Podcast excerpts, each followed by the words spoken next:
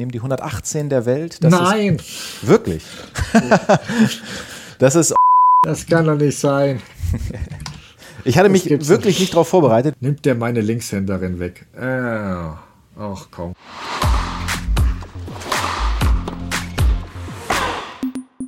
Hallo zu unserer Crosscourt-Spezialfolge zum Ende des Jahres. Ich spreche bewusst nicht vom klassischen Jahresrückblick, weil wir werden heute jetzt nicht die ganzen Turniere durchkauen. Nach einer kurzen News-Umschau werden wir zunächst in zehn verschiedenen Kategorien unsere Momente oder auch jeweiligen Spieler des Jahres küren. Ihr könnt natürlich parallel mit überlegen, wen ihr da wählen würdet. Und danach heißt Karten auf den Tisch. Mein Co-Host Dennis Heinemann und ich werden uns an einige Prognosen für 2024 wagen. Auch da könnt ihr natürlich mittippen. Schon mal vorab, ich habe mir da spezielle Fragen überlegt, wo teils noch nicht mal Dennis genau weiß, worum es geht. Äh, und zum Schluss gibt es dann natürlich noch die Auflösung unseres Draft-Spiels und wir wählen unsere Aufsteiger für 2024 aus. Ähm, zugegeben, nicht alles sind immer Treffer, aber wir haben ja schon immer den einen oder anderen dabei, der dann tatsächlich auch für Furore sorgt im folgenden Jahr. Aber erstmal, hallo Dennis, lass uns doch mit einem kleinen Newsblock starten und zwar mit dem Davis Cup Sieg Italiens. Dabei stach ja besonders das Halbfinale raus und vor allem das Duell Sinner gegen Novak Djokovic. Was den Sieg von Sinner ja noch spezieller machte, war, dass Djokovic sogar drei Matchbälle im dritten Satz hat. Und wenn wir eines wissen, der verliert normal nie, nachdem er Matchbälle hat. Ähm, in seiner ganzen Karriere ist ihm das ja zuvor erst dreimal passiert. Federer zum Vergleich übrigens 24 Mal. Ähm, ja, drei in Folge hat er übrigens noch nie vergeben. Daher mal die Frage, was war da für dich, was ist da für dich passiert und auch wie ordnest du die Leistung Sinners ein? Bedeutet das auch was für die Zukunft? Hi Stefan, grüß dich. Äh, gehe ich gleich sofort drauf ein. Einmal für alle, die jetzt hier zuhören, freut euch auf die Folge. Ich glaube, das macht, macht wirklich Spaß. Ich habe auch lange hin und her überlegt bei den Dingen, die wir dann später noch so machen. Also ich glaube, das kann sich auf jeden Fall lohnen und ich bin gespannt, ja, wie, wie, ich da selbst dann so abschneiden werde. Aber jetzt äh, zurück zu Sinner und Djokovic. Also ja, hast du schon gesagt, drei Matchbälle, die er hat liegen lassen, super ungewöhnlich. Ähm, ich glaube, ähm, nach dieser in Anführungsstrichen Klatsche bei den Finals war das ganz, ganz wichtig für Sinner. Und es ist einfach natürlich auch nochmal eine ganz andere Situation gewesen, nochmal ein anderes Umfeld, wenn man dann wirklich beim Davis Cup für das eigene Land spielt, da ist ja wirklich einiges los gewesen auch. Und ich habe noch diese Szenen vor Augen, wie die Italiener dann ihn da mhm. die ganze Zeit so gepusht haben von der Bank und so. Und ich glaube, dass sowas schon dann nochmal äh, noch mal anders im Kopf bleiben kann und wir wissen alle, dass Novak Djokovic den Davis Cup super gerne spielen wollte, er wollte ihn gewinnen, hat gesagt, ja, dann wird es vielleicht sogar noch noch ein noch perfekteres Jahr oder das, das Beste, was ich je gespielt habe. Ähm, und im Doppel ist dann Sinner ja dann nochmal gegen ihn erfolgreich gewesen, also nicht nur im Einzel. Äh, das war schon nach hinten raus nochmal noch mal ein Knall, weil das einfach ja mit diesen drei Matchbällen super unge äh, ungewöhnlich gewesen ist. Ja, also ich konnte kaum glauben, was ich sah. Ich habe es ja live gesehen. Ähm, Djokovic kam da erstmal recht lethargisch raus und wurde wirklich vom hochmotivierten Sinner überrollt zunächst. Aber wir kennen es, Satz 2, Djokovic kehrt als neuer Mensch zurück, eiskalt bei wichtigen Punkten. Und eigentlich dachten ja dann alle, hey, okay, wir kennen jetzt Djokovic-Matches, die verlaufen ja oft schon nach so einem bestimmten Muster. Auch wenn er da mal zwischendurch mal am Ende aussieht, heißt das nichts bei ihm. Ähm, aber irgendwer hat hier das Skript falsch gelesen, glaube ich, weil es ist alles wie immer passiert, nur komplett gegenteilig. Djokovic hat den dritten Satz komplett bestimmt, durch die Aufschlagspiele wirklich locker gecruised. Sinner musste sich immer irgendwie durchbeißen und retten und jeder hat sich nur gefragt, okay, wann passiert jetzt das Break? Äh, und dann serviert Sinner bei 4-5, macht Fehler, hat 0-40 und alle denken, ja, okay, alles wie immer. Aber dann passierte was völlig Neues. Nicht nur, dass Sinner die Nerven behielt, aber auch Djokovic, muss man ja sagen, hat da schon gewackelt. Also beim ersten Matchball hat er, hat er eine Chance und auch beim dritten hat er einen Passierball, den er an guten Tagen macht. Und das konnte er auch gar nicht abschütteln. Also der war richtig genervt davon und hat direkt danach das Break kassiert. Und das war schon ungewöhnlich. Ich denke, da, also es hat ihm hat gemerkt, dass es ihn da schon richtig geärgert hat. Ich glaube jetzt nicht, dass es ihn für nächstes Jahr gesehen verwundbarer macht. Was halt eben auffällt, du hast auch schon erwähnt, wie wichtig das ist für ihn, für Serbien zu spielen. Er macht sich da so einen Druck, ist ja fast besessen davon, will die unbedingt auf seinen Schultern tragen. Und das ist manchmal zu viel, weil es hat einen Grund, warum seine Bilanz gegen Top 5 äh, Spieler im Davis Cup oder auch Olympia 0 zu 7 lautet. Also er hat zweimal gegen Nadal verloren, gegen Federer, gegen Gavidenko, gegen Murray, gegen Zverev und jetzt Sinner. Er macht sich da fast zu viel Druck. Mhm. Und ähm, wenn wir dann auf Sinner schauen, ich meine, der hatte auch großen Druck, weil ich meine, Djokovic hatte immer noch das Doppel. Serbien hatte ja das erste Einzel schon gewonnen. Aber das ist halt so eine Schwäche von Djokovic, die kriegt er wahrscheinlich auch nicht mehr gelöst irgendwie. Obwohl er jetzt einen tollen Aufschlag und auch einen guten Wolle hat, der also viel besser als früher ist. Ein guter Doppelspieler wird aus ihm, glaube ich, echt nicht mehr. Das hat das Match gezeigt. Ähm, das doch gemerkt, ja, jedes Mal, wenn irgendwie Kekmanovic serviert hat und Djokovic am Netz stand, wusste Italien, okay, jetzt haben wir Breakchancen. Und die andere Sache ist halt, was Djokovic braucht, um gutes Tennis zu spielen, das schadet oft seinem Partner. Also er hat ja auch dann versucht, das Publikum anzustacheln und so ein bisschen aufzurühren und dann, die haben dann geput und alles und so. Und er zieht da Energie raus. Aber sein Partner hat das halt total verstört. Das hast du richtig gemerkt. Ähm, und das ist halt dann auch schwierig. Aber klar, für Sinner unheimlich wichtig, so ein Thriller gegen Djokovic zu gewinnen, in auch wo es halt nicht nur eine Gruppenphase auch war, sondern wirklich wichtig. Aber ich komme ja später nochmal zu ihm, da kürze ich das ab. Nur so viel ich finde es zu früh, jetzt total durchzudrehen und zu glauben, dass er jetzt schon dieser Mentalriese wäre.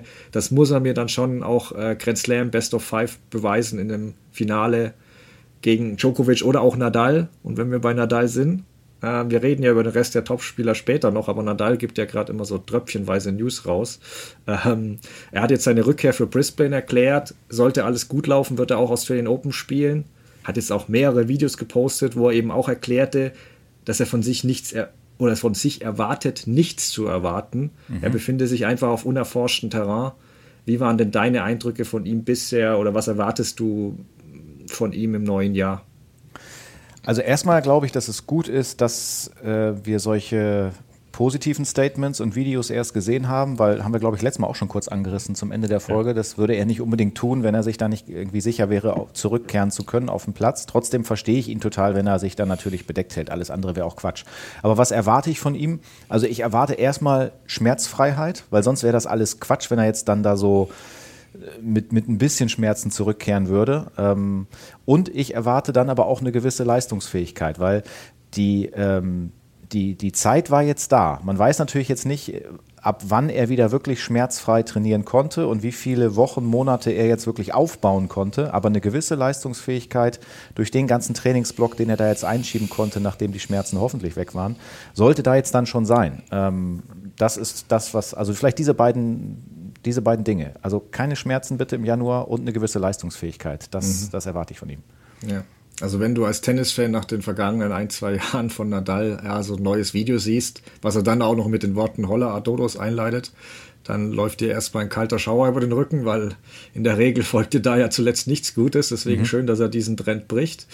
Ähm, der ein oder andere wundert sich vielleicht auch, wenn jetzt Nadal von unerforschtem Terrain spricht, aber er hat, klar, er hat sich schon öfter von langen Verletzungen zurückgekämpft, aber es war wirklich noch nie so wie jetzt. Also A kommt natürlich das höhere Alter hinzu und B war seine längste Pause halt bisher in Wimbledon 2012, wo er dann nach, ich glaube, 220 Tage waren es in Chile zurückgekehrt ist. Jetzt sprechen wir von über 350 Tage. Das sind mehr als vier Monate mehr. Das macht einen Unterschied.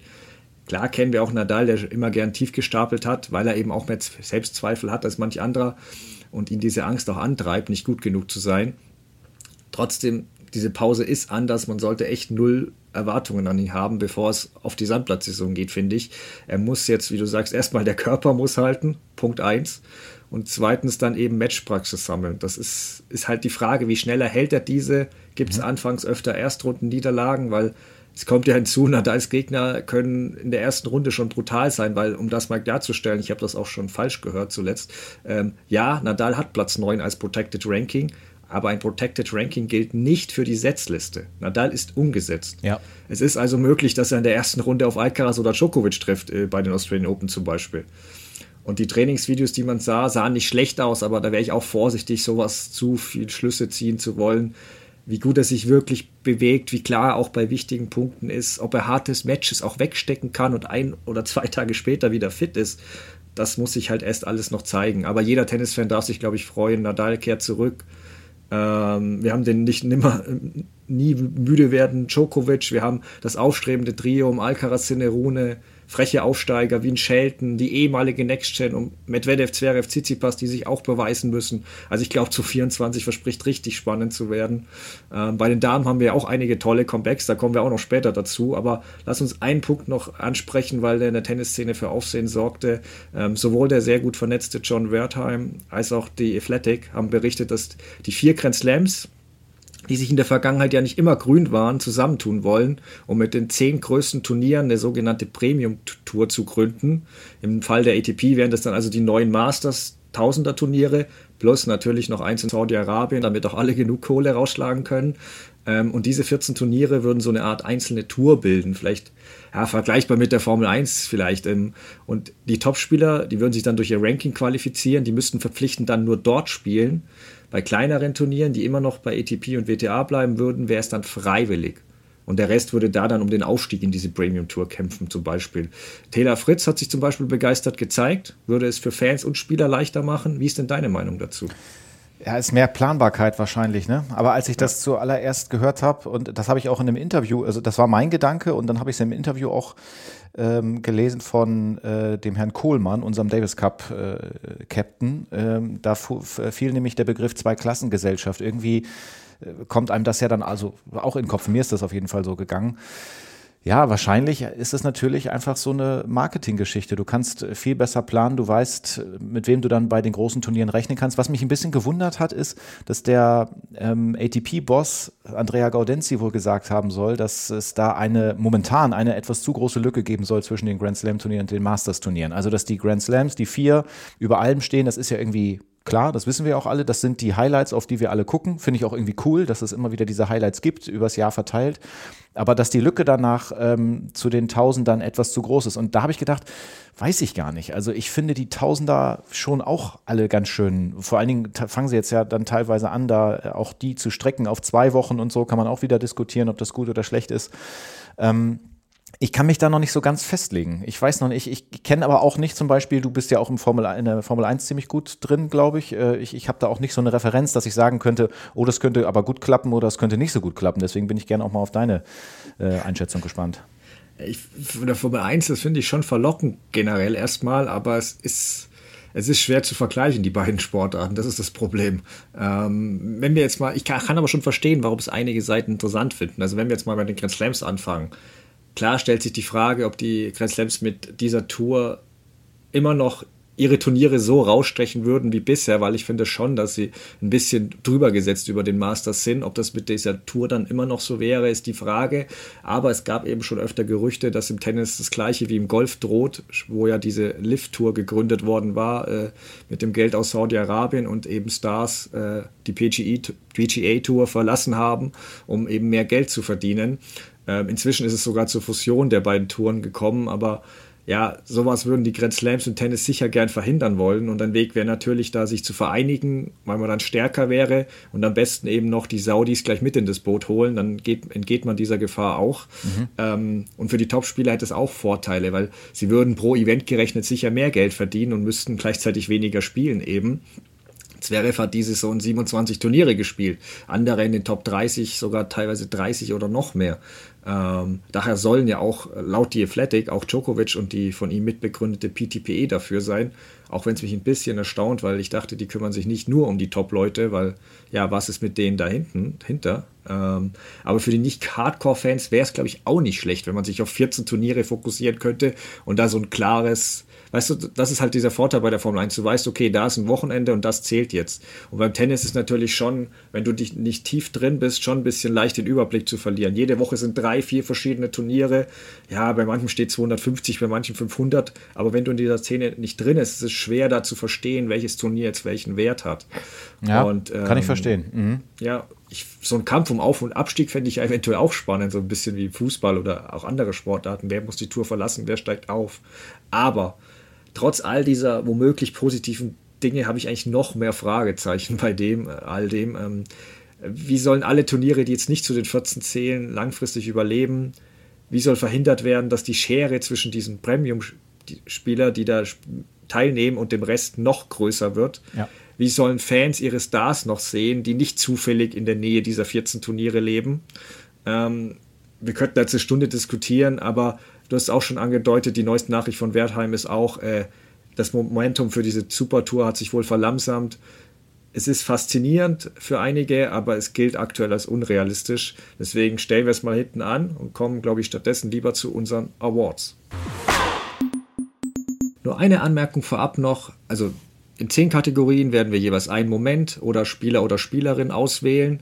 Manchmal fängt Dennis an, manchmal ich und wir entscheiden spontan, mit welchem Geschlecht wir beginnen. Unser Fokus lag auf größeren Turnieren, aber es war kein Muss. Eins nur wichtig vorab noch, das soll hier vor allem unterhaltsam sein. Ihr könnt parallel eure Antworten überlegen, aber es gibt hier kein richtig oder falsch. Wir haben uns, wie Dennis schon erwähnte, wirklich vorbereitet, aber wir sind jetzt nicht streng nach Zahlen gegangen und ich habe auch versucht, möglichst viele Spiele abzudecken und nicht fünfmal über den, den oder die gleiche zu reden. So viel vorab, dann fangen wir jetzt an und zwar mit Spielerin und Spieler des Jahres. So, jetzt bin ich mal gespannt. Spielerin und Spieler des Jahres. Vielen Dank natürlich auch an Tina fürs Einsprechen dieser Kategorien. Ähm, ja, äh, ich bin wirklich gespannt. Ich kann wir jetzt mal gucken, wer hat was ausgewählt in den verschiedenen Bereichen. Meine Spielerin des Jahres ist Coco Goff. Vielleicht keine riesengroße Überraschung. Äh, ich habe sie genommen, weil sie eine Lücke geschlossen hat. Ich weiß noch, letztes Jahr haben wir dann natürlich viel über Schwiontek, über Sabalenka, über Rybakina gesprochen. Aber nach dem, was Coco Goff in diesem Jahr geschafft hat, ähm, kann ich auch noch mal ganz kurz sagen, bei den großen Turnieren Australian Open Achtelfinale, Roland Garros Viertelfinale, Wimbledon, okay, erste Runde, aber der Sieg bei den US Open, Cincinnati hat, hat sie auch gewonnen, dann hat sie die Finals logischerweise erreicht, ist da bis ins Halbfinale gekommen und natürlich die Frage, was heißt das jetzt für 2024? Also, Coco Goff, meine Spielerin des Jahres. Ja, also für mich ist es überraschend, ich verstehe es, aber ich habe mich ehrlicherweise zwischen zwei anderen entschieden, und zwar Arina Sabalenka und Iga Swiatek. Ähm, Swiatek hat ja die French Open gewonnen, ist bei WTA-Finals dann auch einmal übers komplette Feld gerollt und hat gezeigt, warum sie die Nummer 1 wieder ist. Ähm, dennoch gab es in dem Jahr mehr Probleme, als man erwartet hatte und ich halte es mal mit einer Ex-Lehrerin von mir, die mir auch aus Motivationsgründen mal lieber eine 2 plus als eine 1 minus gegeben hatte. Ich hoffe jetzt mal, bei ihr wirkt dieses Mittel besser als bei mir damals, aber deswegen entscheide ich mich hier für Sabalenka, ähm, die ja bei den Grand Slams und den ATP Finals immer mindestens das Halbfinale erreicht hat. Und eben natürlich war das Jahr gekrönt von dem Sieg bei den Australian Open. Ja, sie ist im Jahresende nur die Nummer zwei und hat Thais auch große Matches weggeschenkt. Ähm, trotzdem fand ich ihren Sprung sehr beeindruckend. Ähm, im Vorjahr haben wir zu Beginn des Jahres noch davon gesprochen, dass die über 20 Doppelfehler pro Match serviert hat und so einen Jips hatte und haben uns auch aufgrund der Nervenschwäche gefragt, hey, gewinnt die überhaupt mal einen Grand Slam? Ich hatte ja Ende vergangenes Jahres einen für sie getippt gehabt, aber ich weiß noch, dass das mit Skepsis betrachtet worden war und ich habe mich auch sehr unwohl mit dem Tipp gefühlt.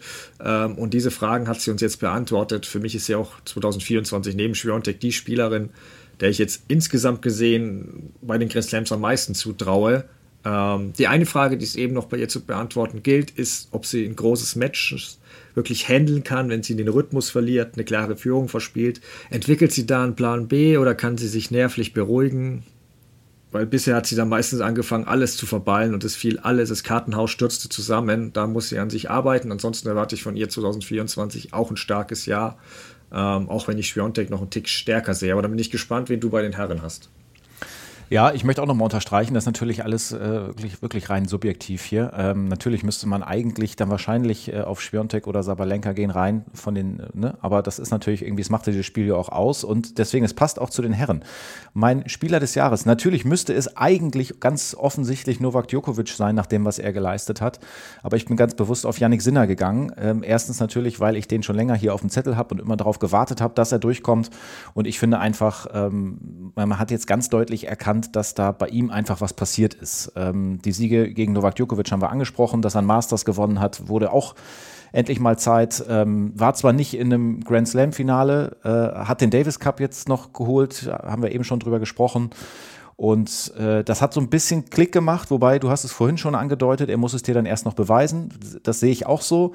Aber ich finde einfach der Spieler, der für mich am interessantesten irgendwie gewesen ist. Und deswegen fällt er hier bei mir in diese Kategorie Spieler des Jahres. Ich hatte erwartet, dass du auf Andy Murray gehst, aber. Nein. Äh, ja, dann bin ich tatsächlich doch etwas mehr nach den Zahlen gegangen, zumindest anfangs, aber das finde ich sehr gut. Dann haben wir auch verschiedene Antworten, weil ich habe hier Novak Djokovic genommen, ähm, vier Grand Slam Finals, drei davon gewonnen, dazu die ATP Finals, das mit 36 Jahren. Ähm, er fühlt sich ohne Federer und Nadal ja fast befreit, nimmt auch mal die, bereitwillig die Bösewichtrolle an und zieht daraus Energie. Ähm, ich mache es jetzt nicht viel länger, weil wir haben ihn schon oft analysiert in dem Jahr. Ähm, es ist, wie er den Ausschlag verbessert hat, auch die Vorhand ist wirklich sehr, sehr beeindruckend. Ähm, und die Lücke, nachdem sie ja schon gefühlt fast zugegangen war, ist jetzt eher wieder aufgegangen. Es sind die Jungen wirklich gefordert, ähm, da nachzulegen und wieder aufzuholen. Eins darf man nicht vergessen, wenn man nach vorne blickt, auch Federer und Nadal haben mit 36 Jahren auch noch Grand Slams gewonnen. Keiner hat es aber bisher mit 37 Jahren geschafft, auch wenn Federer natürlich äh, in Wimbledon damals noch mit 38 Jahren sehr, sehr knapp dran war. Ähm, aber es deutet bei Djokovic aktuell wenig auf großen körperlichen Verschleiß hin, muss man sagen bleibe immer noch dabei, wenn er alle Rekorde hat, Nadal nicht mehr da ist, vielleicht wird eher mal die Motivation ein Thema, aber davon sind wir noch weit weg. Ich glaube wirklich, 2024 brennt er. Er will unbedingt Olympiagold, was ihm noch fehlt. Und ja, wir dachten 2021 schon, äh, das ist jetzt wirklich die letzte Chance auf den, auf den äh, Golden Slam oder auf den Kalender Slam, was bisher nur Steffi Graf ja schaffte, den Golden Slam. Aber ausschließen können wir es nicht bei ihm. Es ist, es ist ein sehr straffes Programm. Er wird schlau an seinem Turnierplan basteln. Ähm, und ich warte schon eigentlich, dass diese Jungs um Alcaraz Rune jetzt wieder einen Schritt machen. Und dann natürlich auch Nadal, wenn der zu alter Form findet, er kann zumindest in Paris und Olympia dann auch, ist ja auch wieder in Paris, Djokovic schon Probleme bereiten, weil ich glaube, das ist das Einzige, was Djokovic, man merkt es auch, wenn er gegen ihn da spielt, äh, bei den French Open an, äh, zu Beginn auf, von Matches, dass das Einzige, was Djokovic überhaupt fürchtet, ist Nadal bei den French Open. Ähm, aber es wird, also es wird schwer, ich bin gespannt, man muss ihm alles zutrauen. Matches des Jahres. So, ja, dann fange ich hier mit den Herren an, mit dem beim Match des Jahres, weil meine Damenwahl, glaube ich, überraschender ist. Ähm, ich habe bei den Herren erstmal auch an Daniel Altmaier gegen Yannick Sinner gedacht, weil ich das natürlich fünf Stunden live unter der brütenden Sonne in Paris gesehen habe und ja, mich wirklich gebannt, trotzdem kaum vom Platz bewegte. Ähm, ich komme zu einem anderen Match später auch noch, aber am Ende fiel dann meine Wahl doch auf Alcaraz Djokovic. Äh, es war nicht das ganze Dauer über hochklassig. Also ich meine, das Wimbledon-Finale natürlich. Ähm, Alcaraz hat da wirklich einen miesen ersten Satz gespielt. Djokovic sich dann im dritten Satz einfach komplett abgemeldet. Aber trotzdem haben wir auch drei richtig, richtig spannende, hochklassige Sätze gesehen, gepaart mit der Bedeutung des Matches und endlich mal einer Überraschung. Nichts gegen Djokovic, aber wir haben die anderen drei Grand Slam Finals waren schon recht einseitig, da war er zu gut und seine Gegner waren auch nicht bereit für den Moment. Und das war jetzt wirklich dieses eine Match, wo wirklich, wo man nicht wusste, wer gewinnt das. Ähm, und ja, da war man wirklich gebannt ab dem zweiten Satz, fand ich. Also, und wie cool Alcaraz dann im fünften Satz geblieben ist, auf dem Belag, was er quasi erst erlernte. Und von dem ich seit, von vielen anderen seit fünf Jahren höre, warum sie dort Probleme haben und die Umstellung ja so schwierig ist. Und wie Alcaraz das gelöst hat und wirklich den fünften Satz von Alcaraz sollten sich wirklich alle anschauen, die Ambitionen haben, Djokovic zu schlagen. Also auch wie er es ausserviert hat, super beeindruckend. Es gab dieses 26-Minuten-Spiel mit 32 Punkten, wo auch keiner locker ließ. Bei Djokovic kennen wir es ja. Aber wie Alcaraz da auch immer weiter bohrte, obwohl er bereits mit Break 4 war. Das, das, das reicht halt eben die Djokovic oft nicht und Alcaraz wusste das und das fand ich so beeindruckend. Und für, für mich ist es da das Match des Jahres. Was ist denn deins? Ich bin sehr gespannt, wie oft wir uns äh, doppeln werden, weil hier ist es jetzt das erste Mal der Fall. Ähm, ich habe auch Novak Djokovic gegen Carlos Alcaraz genommen. Natürlich bei den Grand Slams, wenn man sich dafür eins entscheiden müsste mit der größten Geschichte, Tradition und so weiter, dann ist es nun mal Wimbledon. Ich bin in diesem Jahr da gewesen. Ich war auch schon mal vor einigen Jahren auf dem Center Court, habe da Roger Federer gesehen und weiß also, dieses Stadion ist ja eigentlich relativ einfach, ein bisschen älter, traditionell und so, aber trotzdem ist das einfach was ganz Besonderes. Und wenn da sowas dann passiert, dass so ein Emporkömmling das dann schafft und du hast das Ausservieren, das habe ich mir hier auch nochmal aufgeschrieben bei mir, das wollte ich auch nochmal dick unterstreichen, wie er das dann gemacht hat, das hast du schon angesprochen, 6-4 im fünften Satz, das war für mich auch so ein Moment, Moment wo ich dachte, okay, das, äh, das macht das macht man nicht mal eben einfach so. Da gehört schon was zu, das gegen Novak Djokovic, der ja auch gar nicht mal so schlecht retourniert hatte, dann noch, das dann zu packen. Deswegen habe ich mir schon die Frage gestellt, was soll jetzt an diesem Spiel mit allen Umständen vorbeiführen und äh, deswegen ist das auch bei den Herren mein Match des Jahres. Mhm. Also bei den Damen glaube ich nicht, dass wir uns doppeln, aber mal sehen. Da gab es natürlich einige gute Grand Slam-Finals auch, muss man sagen. Also die haben da mit Ausnahme von Wimbledon sogar die Herren-Finals von der Spannung geschlagen, finde ich. Ähm, auch das Australian Open Finale zwischen Sabalenka und Rybakina, was ich eigentlich nicht so erwartet hatte aufgrund ja, der ähnlichen Hau, äh, drauf Spielweise, äh, war, war richtig gut. Aber am Ende habe ich mich trotzdem für ein anderes Match entschieden und in dem Fall habe ich das genommen, was ich live im Stadion vor Ort gesehen habe. Ähm, das war das French Open Achtelfinale, ein fast vier Stunden Match zwischen Beatrice Haddad-Meyer und Sarah Sorribes-Tormo wow, war das eine wilde Achterbahnfahrt. Es gab 30 Breakbälle, 16 Breaks. Und immer wenn Satz 3 irgendwie in Richtung Ende zu steuern schien, gab es dann nochmal eine Wende. Also das ist, wie gesagt, jetzt sehr subjektiv, aber das hat mich irgendwie gepackt gehabt. Ähm, und ich wollte auch noch zu Hadan Meyer kurz sagen, dass wir auf die 2024 schon achten sollten. Ähm, steht jetzt auf Platz 11 der Weltrangliste, hat in beeindruckender Manier die Elite Trophy gewonnen. Das ist ja so ein Turnier für die, die es nicht ganz zu den WTA-Finals geschafft haben. Ich bin sehr gespannt, ob die 2024 noch einen Sprung macht, weil dann wird sie auch bei den Grand Slams noch gefährlicher. Was ist denn dein Match des Jahres bei den Damen? Ich erinnere mich, dass ich das, was du gerade äh, genannt hast, kommentiert habe. Äh, das war ganz, ganz, das hat richtig Bock gemacht. Es war wirklich, ja. es war wirklich eine Achterbahnfahrt. Das war richtig cool. Ähm, ich bin auch äh, bei den French Open, bei Roland Garros. Ich bin beim mhm. Finale. Ich bin bei Iga. Świątek mhm. gegen Carolina Muchova. Hatte ich mir und, auch überlegt. Ja, und zwar aus einem Grund. Ähm, ich habe den Anfang nicht sehen können und weiß noch, dass ich im Ticker gesehen habe, äh, Spiontek gewinnt den ersten Satz mit 6 zu 2 und dachte dann, naja gut, wir wissen alle, wie gut die auf Sand ist und was sie da schon gerissen hat und dann wird hier wohl Endstation sein für Muchova, die vorher ja schon gegen Sabalenka gewonnen hatte. Und dann habe ich einige Zeit später nochmal geguckt und das Ende konnte ich dann nämlich wieder sehen und das hat mich schon beeindruckt, weil das war wirklich dann ein offenes Match. Ähm, wär, das wäre echt ein Ding gewesen, wenn Muchova das gewonnen hätte, hat sie dann ja, irgendwie vielleicht auch ein bisschen leider. Ich hätte es ihr sehr gegönnt, nicht gepackt. Ich glaube, du hast Muchova ja auch äh, ein, zwei Mal live gesehen da in Paris. Ich glaube viermal. Ich bin eigentlich Oder, immer zu ja. den Chords gewechselt. Ja, ja, genau. Weil kann man auch wirklich äh, sehr gut zugucken. Äh, und dann schafft es nicht. Schwiontek gewinnt den dritten Satz mit 6 zu 4 und holt sich da den Titel. Das ist mein Match des Jahres bei den Damen. Momentum Swings des Jahres. So, wenn ihr euch jetzt fragt, was war das denn jetzt? Also ich wiederhole es gerne nochmal. Momentum Swings des Jahres. Und da auch mal die Frage an dich, Stefan, weil du hast dir diese Kategorien ja so ein bisschen ausgedacht. Ähm, ist es bei dir auf eine Woche bezogen? Also wer hat mal wirklich ein sehr gutes Momentum in der Woche? Oder bei den Swings spricht man ja häufig auch über mehrere Turniere oder ist das gar nicht so klar definiert? Also ich habe es bewusst offen halten wollen, ich hätte es jetzt eher auf eine Woche, beziehungsweise in meinen Fällen bezieht sich sogar tatsächlich auf ein einzelnes Match, was danach ein bisschen den restlichen Verlauf des Jahres des jeweiligen Spielers oder Spielerin für mich verändert hat. Ah, okay, okay. Gut, dann habe ich dann ich quasi beides ein bisschen dabei. Bei den Herren habe ich es anders interpretiert als bei den Damen, aber ist egal. Ich fange mal mit den Herren an und da geht es wirklich in eine andere Richtung. Da nehme ich Daniel Medvedev und den Zeitraum 14. Äh, Februar bis 13. April.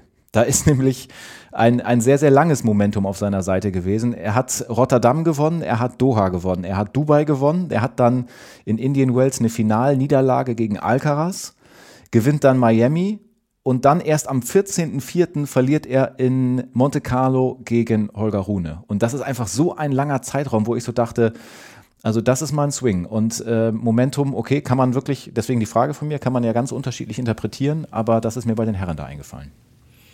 Ja, ähm, also ich habe mir ist ein Match eingefallen, was ich sogar überlegt hat, äh, beim Match des Jahres zu nominieren. Das ist auch, ja, ich weiß, es wundert jetzt manche, weil ich habe eigentlich versucht oder gesagt, dass ich versucht habe, möglichst viele unterschiedliche Spieler zu wählen, aber versprochen, die beiden kommen jetzt zum letzten Mal dran. Es ist tatsächlich wieder Djokovic Alcaraz und zwar das erste Duell nach Wimbledon, das Finale in Cincinnati. Ähm, zu diesem Zeitpunkt ist Alcaraz schon gefühlt oben auf. Mancher sprach bereits von der Wachablösung, wobei da muss ich schon sagen, da haben wir, war uns zu früh, soweit ich mich da erinnere. Aber mhm. ähm, es war schon so, dass Djokovic diese Niederlage in Wimbledon nicht erwartet hat und auch ein bisschen durchgeschüttelt hat. Also jemand war da in sein Territorium eingebrochen und hatte sich was genommen, was eigentlich doch zuletzt immer ihm gehört hat, speziell ohne Federer. Ähm, und das war schon ein bisschen, ja, wie die Wimbledon-Niederlage von Federer gegen Nadal. Also auf Sand okay noch, aber hier auf meinem Rasen, ähm, das hat Djokovic auch durchblicken lassen, dass ihn das erstaunt hat. Und auch in Cincinnati hatte Alcaraz ja dann die Nase erst vorn, wirkte für mich auch gefestigter, während Djokovic, der sich ja, sich selbst, aber auch allen beweisen wollte, hey, ich kann Alcaraz schlagen, doch mit sich kämpfte auch und ja, schimpfte und äh, unter der Hitze ein bisschen litt. Klar, äh, wie wir ihn kennen, versteckt er das dann auch nicht, sondern rückt sein Leiden eher in den Vordergrund noch. Und da hat Alcaraz wirklich einen Fehler gemacht mit Satz und Break vor, wirklich kurz losgelassen, als hätte er geglaubt, er hat Djokovic in der Tasche. Und das war, das war wirklich ein entscheidender Fehler, der ihm nicht nur das Match am Ende kostet, sondern irgendwie haben sich danach auch beide Saisons komplett gegenteilig entwickelt. Ja, Alcaraz hat noch ordentliche US Open gespielt, aber dann den seltsamen Auftritt gegen, gegen Medvedev im Halbfinale, während Djokovic durch den Glauben gestärkt, dass er immer noch der Beste ist und auch Alcaraz nicht fürchten muss. Ähm, Wimbledon war eben nur ein Ausrutscher, ja praktisch das ganze Jahr dominierte dann von da an. Und bei Alcaraz ging da nicht mehr viel zusammen. Ich bin da wirklich gespannt auf 24. Er hatte zuletzt einige Niederlagen einstecken müssen, aber ja, der Herbst, hatten wir letztens auch schon gesagt, ist oft ein bisschen schwieriger für ihn und die Indoor-Saison. Ich mache mir da jetzt nicht zu viele Gedanken. Klar hat er Probleme, wenn er zum Beispiel auf der Vorhand schnell angespielt wird oder sein Ausschlag muss noch besser werden. Aber Leute, der Kerl ist 20 Jahre. Ja. Djokovic hätte alles dafür gegeben, wenn er in dem Alter den Ausschlag und die Vorhand gehabt hätte. Und äh, Alcaraz hat eben anders als Sinner und der ganze Rest mir schon bewiesen, dass er nervlich in der Lage ist, ein Grand Slam-Finale zu gewinnen deswegen, ich habe nur eine Sorge bei Alcaraz, das ist ein bisschen sein Körper. Die Verletzungen poppen mir ein bisschen zu oft auf. Da muss er schauen, dass er den Turnierplan schlauer gestaltet. Aber dann bin ich dafür 2024 auch zuversichtlich. Junge, Junge, du holst ja richtig aus. Meine Antworten sind hier, glaube ich, einfach ein bisschen, bisschen kürzer, aber ist auch überhaupt nicht schlimm. Ich höre da gerne zu. Jetzt haben wir noch die Damen, also Momentum-Swing des Jahres bei den Damen. Und da habe ich einen Zeitraum genommen, äh, der deutlich kürzer ist als bei Dani Medvedev. Nicht ganz so kurz wie ein Spiel, aber ich reise nach Hamburg zurück. Ich bin vor Ort gewesen und gehe auf Nomanor Akugur. Die, da werden wir uns wahrscheinlich auch noch ganz gut dran erinnern, ja, das Finale da erreicht hat, relativ überraschend. In ihrer Heimat sozusagen, kommt nicht direkt aus Hamburg, aber äh, in der Gegend, da ist sie groß geworden. Und das war natürlich ein ganz, ganz äh, toller Run. Also Stichwort Momentum, finde ich, passt da sehr gut. Gewinnt gegen Pigossi äh, in der ersten Runde, verliert gegen Storm Hunter den ersten Satz in der zweiten Runde mit 0 zu 6 und äh, fightet sich dann durch, holt sich den zweiten mit 7 zu 6 und dann den dritten mit 6 zu 4. Also da wäre sie eigentlich schon fast raus gewesen. Dann gewinnt sie auch noch gegen Trevisan, dann gewinnt sie auch noch gegen Schneider und dann verliert sie im Finale erst gegen Arantxa Rus. Das ist mein Damen-Momentum-Swing des Jahres. Mhm. Ja, vielleicht kommt die bei mir auch noch, aber nicht jetzt. Ähm, weil bei den Damen war für mich schnell klar, dass es Kokokov sein muss für mich.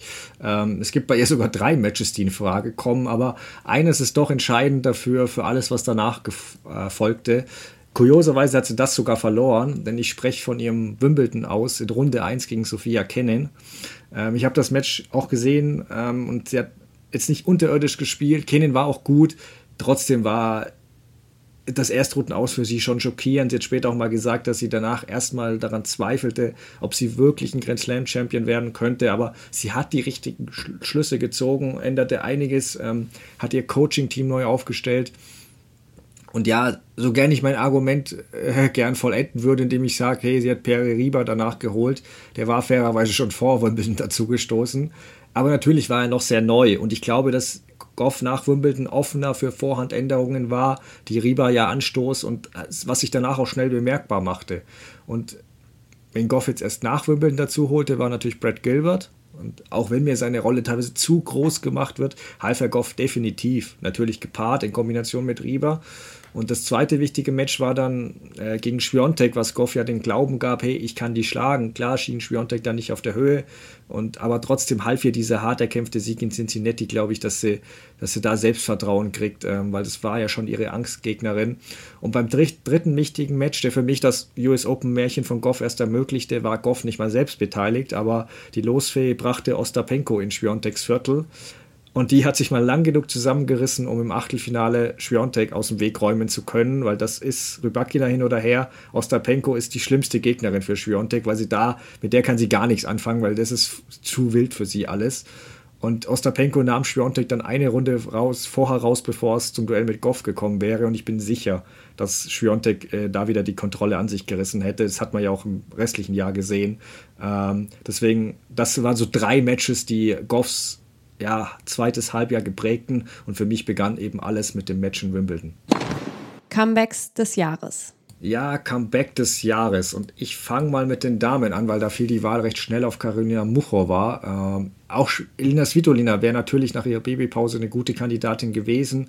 Ähm, aber ja, die hatte schon ihre Erfolge und Glanzzeiten und Muchova, dessen Spiel ich einfach für noch besser halten, waren die aufgrund ihrer Verletzungen immer verwehrt geblieben bisher. Ähm, die war jetzt bei den vergangenen US Open noch auf Rang 235 äh, und jetzt steht sie völlig zurecht unter den Top 8. Für mich ist sie auch absolute Top 5 Spielerin. Ähm, ihr Spiel ist toll anzusehen. Ich habe es erwähnt, dass ich in Paris teilweise auf Courts wechselte, wenn ich ein bisschen genug hatte vom üblichen Haut drauf Tennis, um ihre Matches zu sehen. Ähm, ja, und ihr French Open Halbfinale gegen Sabalenka war für mich auch ein weiterer Kandidat für Match des Jahres neben dem Finale. Aufgrund der ganzen Dramaturgie und so weiter. Ähm, ja, ich finde auch, dass sie gegen Schwiontek, du hast es angesprochen, erstaunlich gut gespielt hat, dafür, dass sie erstes Grand Slam-Finale war. Sie hatte sogar eine kleine Chance, aber das ist so das Einzige, was ein bisschen schade ist an dem Jahr. Sie hat ja keinen Titel geholt. Sie war im Finale der French Open, sie war in Cincinnati im Finale, sie war im Halbfinale der US Open. Am Ende hat es nicht ganz gereicht, trotzdem ein starkes Jahr, vielleicht klappt es 2024. Ist halt wieder die Frage, hält ihr Körper? Wir haben nach den US Open hat sie kein Match mehr bestritten wegen Handgelenksproblemen. Das macht mir ehrlicherweise schon ein bisschen Sorge für dieses Jahr, aber hoffen wir einfach das Beste. Was ist, wen hast du denn da bei den Damen? Du hast den Namen schon genannt. Elina Svitolina ist es bei mir bei den Damen. Ich habe mir hier bei der Kategorie Comebacks des Jahres was äh, vielleicht ganz äh, Kreatives überlegt. Äh, löse ich gleich noch auf. Also Elina Svitolina, ja, ein Jahr ohne Tennis, eine Tochter zur Welt gebracht, kommt im April 2023 zurück. Also gar nicht mal so lange, bevor dann äh, die French Open losgegangen sind, äh, steht in Roland Garros dann im Viertelfinale. Ich kann mich an ein Match erinnern, auch gegen eine Darina, Daria Kasatkina was, was Svitolina sehr stark gespielt hat, wo ich auch so dachte, die musst du nach so einer langen Pause ähm, wirklich erstmal in die Knie zwingen, weil Kasatkina natürlich viel da in der Defensive ausgraben kann und viel Varianz an den Tag legen kann, aber das hat sie gepackt. Also kommt er bis ins Viertelfinale. Wimbledon spielt sie Halbfinale und das ist, finde ich, das war schon so, dass man gedacht hat, äh, okay, das ist jetzt wirklich ein, ein echtes Statement, was sie da nach dieser langen Pause setzt. Und ja, es kommen ja noch ein paar weitere Spielerinnen auch 2024 zurück und das muss erstmal jemand so dann nachmachen in dieser Art und Weise. Ja, wenn du den Bogen schon so spannst, dann ahne ich, glaube ich, wen du bei den Herren nimmst, aber ich will dir die Überraschung nicht nehmen. Ähm, deswegen, ist, von der ATP wurden ja gleich drei Deutsche für den Award nominiert: Köpfer, Struff und Zverev. Neben der vierten Person, der, wo ich vermute, dass du die hast. Ähm, ich habe mich hier für Zverev entschieden, weil der hatte die schlimmste Verletzung hinter sich, gleichzeitig das konstanteste Jahr und im Ranking, also von den genannten Spielern und im Ranking ist Nummer 7, ist er auch mit Abstand am weitesten vorne. Ähm, hat Hamburg und Chengdu gewonnen, also gleich zwei Titel auf der ATP-Tour geholt, Halbfinale bei den French Open erreicht, stand nach einem starken Sieg gegen Sinner auch im Viertelfinale der US Open. Wenn man die Schwere der Verletzung berücksichtigt, ist es rein sportlich gesehen schon ein Jahr, was den Titel Comeback-Spieler des Jahres für mich gerechtfertigt. Ähm, was wir jetzt im Herbst schon ein paar Mal aber anfügten, die Rückkehr ist geschafft jetzt. Verletzung kein Problem mehr. Er hat jetzt eine volle Offseason zum, Train, zum Training. Jetzt muss 2024 der nächste Schritt folgen, sonst läuft ihm der Rest davon. Er kann nicht das Karriereende von Djokovic und Nadal nur abwarten. Bis dahin ist ihm der Rest um Alcaraz Sinner sonst enteilt. Ähm, er wird im nächsten Jahr 27 Jahre alt, bestes Tennishalter, hat immer, hat selbst den Anspruch, ey, Nummer 1 zu werden, Grand Slams zu gewinnen. Aber was Boris Becker letztens mal auch bei Eurosport sagte, sollte ihm schon zu denken geben, Zverevs Spiel ist berechenbar geworden. Seine mhm. Gegner können sich auf ihn einstellen. Und man hat, kann ja durch das Jahr gehen. Er hat sehr oft gegen Topspielerinnen den kürzeren gezogen. Nicht immer, aber sehr oft. Und ähm, bei der Coachingwahl muss er im Endeffekt wissen, ob ein Einfluss von außen nicht ihm noch, doch noch gut täte. Was er aber auf alle Fälle überdenken sollte, ist der Turnierplan. Ich verstehe, dass er nach seiner Rückkehr möglichst viel Matchpraxis sammeln wollte erstmal. Aber 27 Turniere ist für meinen Geschmack ein bisschen zu viel. Ähm, ich habe es mal geguckt, die, die für mich wirklich für Grand Slam-Siege in Frage kommen, haben alle zwischen 18 und 23 Turnieren gespielt. Bin gespannt, wie er das 2024 lösen will. Ähm, es wird auf jeden Fall ein sehr wichtiges, wenn nicht gar richtungsweisendes Jahr in seiner Karriere. Und jetzt, ja, jetzt kannst du dein, deine Überraschung oder was auflösen. Es kennen sich ja nicht alle so gut aus im Tennis wie du, aber du hast es natürlich äh, super analysiert. Ich habe übrigens auch über Zverev nachgedacht, aber ja, da gab es noch jemanden, der nominiert gewesen ist für diesen Award auch von der ATP und das ist Guy Monfils, also der Ehemann von Elina Svitolina. Deswegen ist es ganz witzig, dass ich die beide hier drin habe, weil diese erste Runde ähm, in Paris gegen äh, Baez, die war schon, die war schon wirklich krass. Das war jetzt mit einem normalen Tennismatch hatte das nicht mehr so viel zu tun. Das war wirklich irgendwie Abendentertainment oder so, weil äh, also er hat ja Krämpfe gehabt und holt sich dann trotzdem diesen fünften Satz noch irgendwie. Und ich habe auch gedacht, okay, wie viel ist davon jetzt wirklich noch ernst und wie viel ist da vielleicht auch geschauspielert? Aber es war einfach für den Moment einfach cool dazu zu gucken. Und äh, ich, ich habe ihn auch schon ein paar Mal live gesehen. Manchmal habe ich mich tatsächlich, denkt man gar nicht, bei äh, Monfils auch ein bisschen gelangweilt, weil wenn er nicht so Lust hat, dann schiebt er auch einfach nur stundenlang die Rückhand rein, relativ uninspiriert. Und manchmal macht er halt die ganz große Show. Und das war da mal wieder der Fall. Und äh, in der zweiten Runde musste er danach dann aufgeben, also konnte dann nicht mehr antreten. Aber das war für mich einfach so dieses äh, Comeback des Jahres, weil ich eigentlich dachte, dass es körperlich gar nicht mehr geht. Überraschungen des Jahres. So, Überraschungen des Jahres. Ich beginne bei den Damen und ich nehme Marketa Vondrushova. Weil wir wissen alle, ja, sie hat Wimbledon gewonnen, aber ich habe noch mal genau reingeguckt, wie hat sie denn eigentlich vorher bei dem Turnier äh, abgeschnitten und mhm. konnte man das irgendwie erahnen, dass da vielleicht was gehen würde, dass sie da vielleicht schon mal irgendwann vor Jahren irgendwie einen Achtungserfolg hatte, aber es ist tatsächlich so gewesen, dass sie bis dato immer in der ersten oder zweiten Runde rausgegangen ist in Wimbledon. Und deswegen ist das für mich schon echt eine Überraschung gewesen. Klar, sie ist gefährlich mit ihrer Spielweise, aber sie hat in der Vergangenheit auch immer wieder mit äh, körperlichen Dingen natürlich auch zu tun gehabt und äh, ist zurückgeworfen worden. Das war für mich ein bisschen out of nowhere. Oder wie sagst du?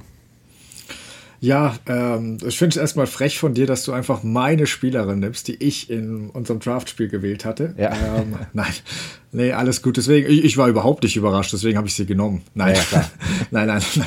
Das, ey, ich habe ihr wirklich viel zugetraut. Es war mein erster Pick. Ich wollte sie unbedingt im Team haben. Aber wenn ich von ihr etwas nicht erwartet habe, dann wäre es der Wimbledon-Sieg gewesen. Das wäre wirklich das letzte Turnier gewesen, wo ich den Sieg zutraute. Du hast die Bilanz angesprochen, die hat auf Rasen kaum Match gewonnen vorher. Ähm, umso mehr hat es mich gefreut, dass sie es geschafft hat. Ähm, ich hätte es Onchobeur absolut auch gegönnt. Aber ich fand auch Vondrushova, ich kann nicht verstehen, wie einige da sagen, ja, ist ja die für den Sport bringt es weniger, sie ist ja äh, schwerer zu vermarkten und so. Alles Blödsinn. Ich habe mich total für sie gefreut. Ich finde es auch eine schöne Geschichte und ähm, Genau. Ähm, ihr Draw war auch nicht so leicht, finde ich, wie einige behaupten. Also sie hatte fünf gesetzte Spielerinnen. Sie hatte Svitolina, die nicht eine klassische ungesetzte Spielerin ist. Vekic und Kutametova waren vor dem Turnier für manche Geheimfavoritinnen. Auch Pegula hat bärenstark gespielt. Ähm, Yvonne äh, Drussova sich da im dritten Satz nach 1-4 zurückgekämpft hat, fand ich echt beeindruckend. Und auch das Finale dann. Klar, Jabeur hat nicht super gespielt, hat mit ihren Nerven gekämpft. Aber hey, anders als für Jabeur war das das allererste Grand Slam-Finale für Vondrusova und das direkt in Wimbledon. Und es ist nicht so, dass die in der Vergangenheit noch nie Nerven gezeigt hätte. Deswegen war ich echt beeindruckend, wie cool die da geblieben ist. Das hätte ich nicht gedacht. Und ja, dafür war es für mich auch eine riesige Überraschung, mit der ich vorm Turnier niemals gerechnet hätte. Aber eine sehr schöne Überraschung und auch eine völlig verdiente und würdige Wimbledon-Siegerin für mich. Wer ist denn deine Überraschung bei den Herren? Weil da glaube ich, dass wir keinen Doppeltreffer haben. Okay, ich bin sehr gespannt. Meine Überraschung bei den Herren ist Jan-Lennart Struff. Mhm. Ähm, die Kenner wissen es natürlich, die wissen, worauf ich anspiele. Finale in Madrid gespielt gegen Carlos Alcaraz, relativ äh, knapp verloren. Unglaubliche Leistung, unglaubliche Geschichte eigentlich auch. Er ist ja damals schon in der Qualifikation eigentlich raus gewesen gegen Aslan Karatsev, ist dann als Lucky Loser wieder reingekommen und kommt tatsächlich bis ins Finale. Ähm, und ja, es hätte eigentlich auch, ich habe auch tatsächlich überlegt bei diesem Momentum-Swing, ob, ob ich das da vielleicht irgendwie nehme, aber das war schon eine Überraschung für ihn. Das hat ihm viele Punkte natürlich gebracht, das hat ihm eine Menge Preisgeld gebracht. Ich habe ihn danach auch in einem anderen Podcast mal gehört. Er war natürlich unglaublich stolz, das einfach irgendwie gepackt zu haben, weil seine letzte Verletzung ist ja auch gar nicht so lange her. Also ich habe hier Struffi als ähm, Überraschung des Jahres. Ich habe auch an ihn gedacht, aber wir haben ja noch andere Kategorien. Ich bin echt gespannt, was du später bei der, bei der deutschen Kategorie dann für mhm. Dinge auspackst. Ähm, ich habe hier in dem Fall, das ist mit Sicherheit überraschend für einige, glaube ich, aber ich habe mich für Daniel Medvedev entschieden und genauer mhm. gesagt dessen Turniersieg in Rom. Ähm, weil für einen Spieler, der bis dato Sand hasste und ja auch jedem sagte, der es wissen wollte, hey, wenn du gern Sand machst, dann magst, dann spielst du auch gern im Dreck. Ähm, ich fand ich unglaublich erstaunlich. Ich meine, Madrid wäre es noch okay gewesen, aber Rom ist ja wirklich total was für Sandplatzwühler. Also es ist das Turnier, was den Bedingungen bei den French Open am meisten ähnelt. Und der hat mit Zverev und Tsitsipas auch wirklich echt gute Sandplatzspieler geschlagen, die in Paris ja schon dicht am Titel geschnuppert haben. Ähm, dazu Holger Rune im Finale besiegt, der auch stark auf Sand spielt. Die haben aber alle nicht mal einen Satz gegen Medvedev gewonnen. Also man weiß natürlich nie, was man bei Medvedev bekommt und ich traue ihm schon viel zu an sich. Aber ähnlich wie bei Vondrusova wäre es, glaube ich, das Turnier gewesen, wo ich ihm den Sieg echt von allen am wenigsten zugetraut habe. Ähm, danach hatten wir ihn alle, ich auch, so ein bisschen im Hinterkopf für, ja, guter Draw bei den French Open hat er ja gehabt, vielleicht Viertelfinale, vielleicht sogar Halbfinale und zack, in typischer Medvedev-Manier Außenrunde 1. Ähm, ja, im Herbst hat er sich dann wieder gefangen, starke US Open gespielt, bis zum Finale zumindest, ähm, aber sonst noch aufgeblüht. Ich hoffe, er behält diese Form, dann ist er gerade bei Hartplatzturnieren und Grand Slams auch 2024 wieder ein Titelkandidat. Muss eben sein Volley noch Spiel noch verbessern und für mich auch offensiver werden, weil nur 10 Meter hinter der Grundlinie stehen. Das reicht vielleicht gegen Rublev, aber gegen Alcaraz und auch Sinner hat er ja gesehen, reicht das nicht mehr. Ähm, deswegen bin ich gespannt, ob er diese Umstellung schafft. Bei den US Open hat das gegen Alcaraz schon mal gezeigt.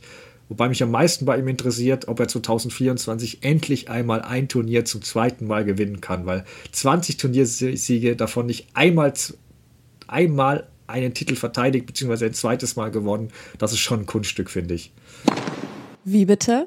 Bizarrste Momente des Jahres. Ja, bizarrste Momente des Jahres. Momente ist in dem Fall bei mir schon zu wenig, ähm, weil es war eigentlich eine ganze Woche, was da bei den Damen passiert ist. Ich spreche natürlich von alles äh, rund um die WTA-Finals in Cancun.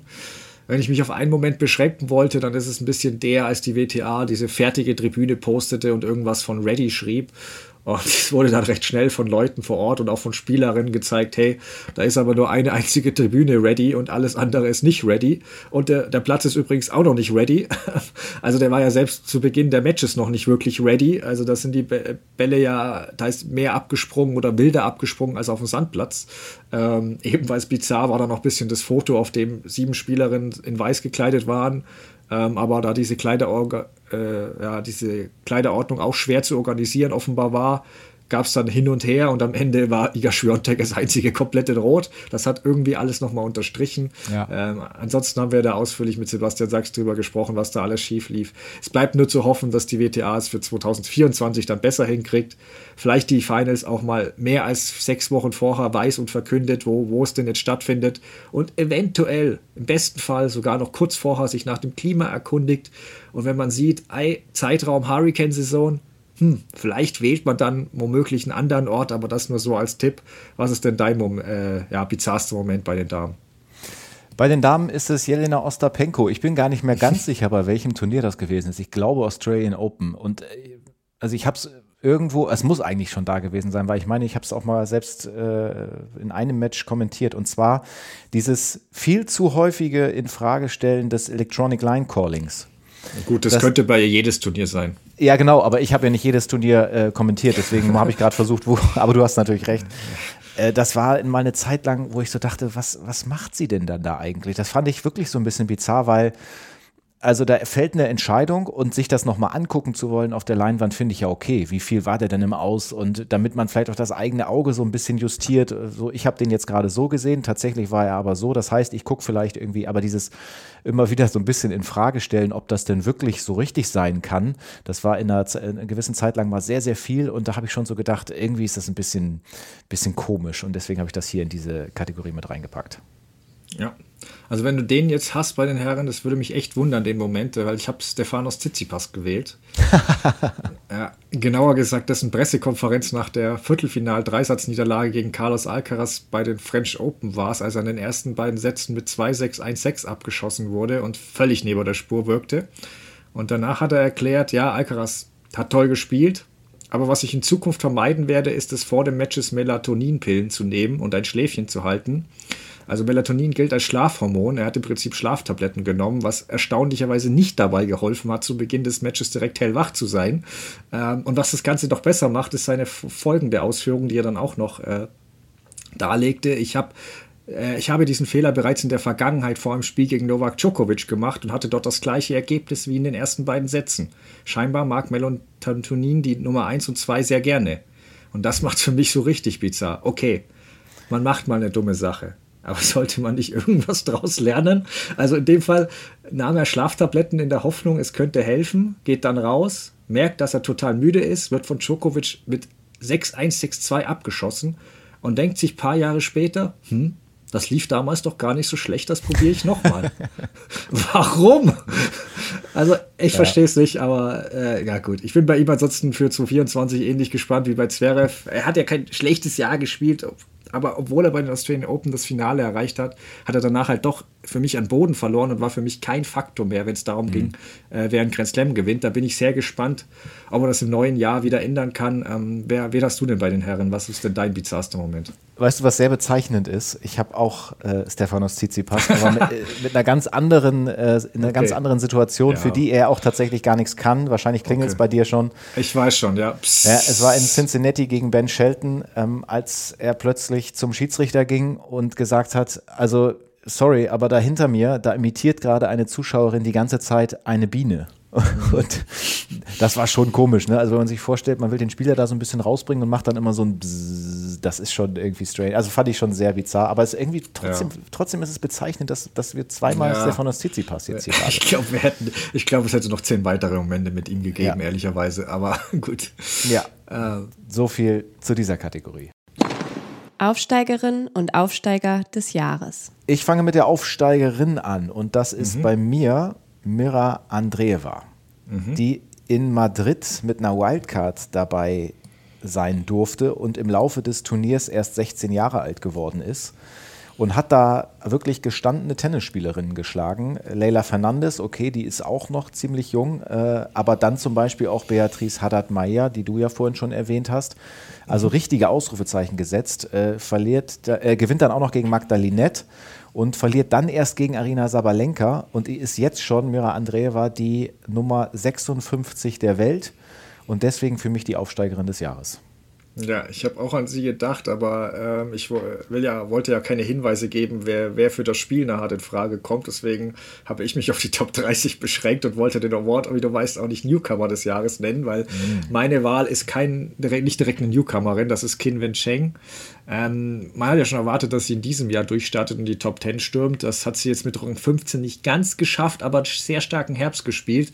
Bei den US Open Viertelfinale erreicht, Turnier in ihrer Heimat gewonnen, war bei der Elite Trophy im Finale.